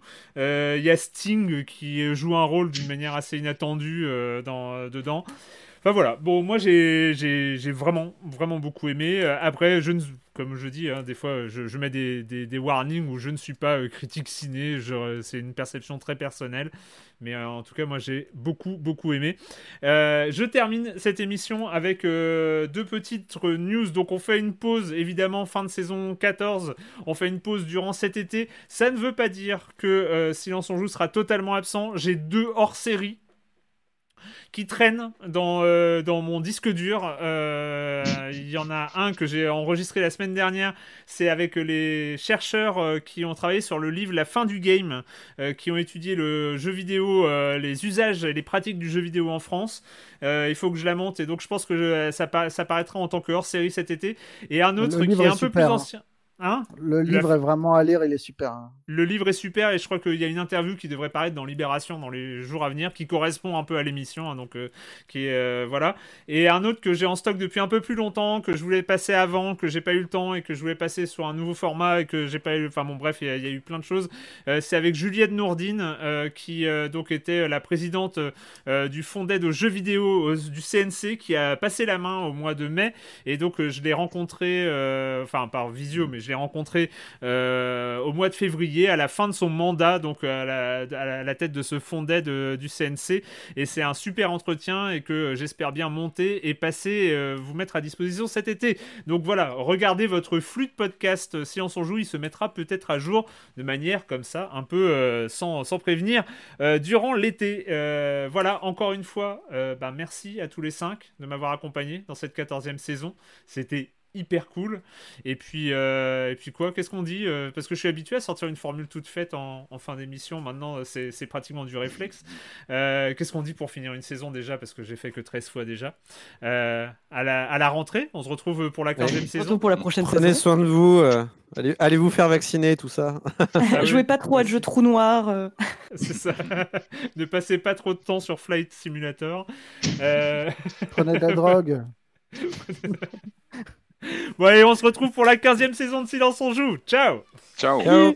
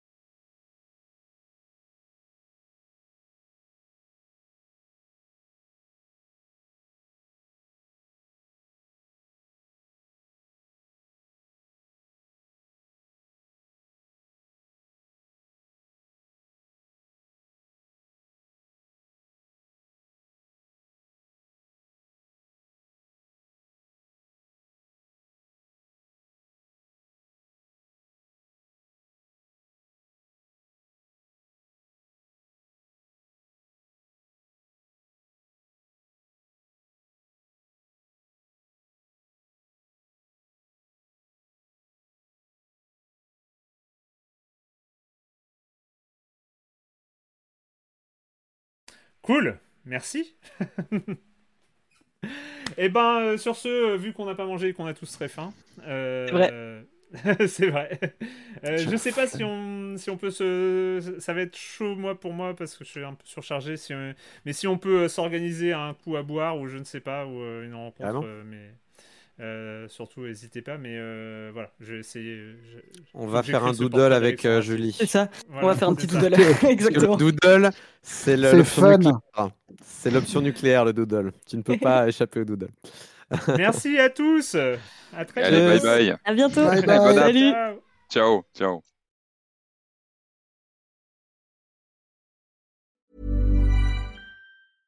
Imagine the softest sheets you've ever felt. Now imagine them getting even softer over time. That's what you'll feel with Bowl and Branch's organic cotton sheets. In a recent customer survey, 96% replied that Bowl and Branch sheets get softer with every wash. Start getting your best night's sleep in these sheets that get softer and softer for years to come. Try their sheets with a 30-night guarantee. Plus, get 15% off your first order at bowlandbranch.com. Code BUTTERY. Exclusions apply. See site for details.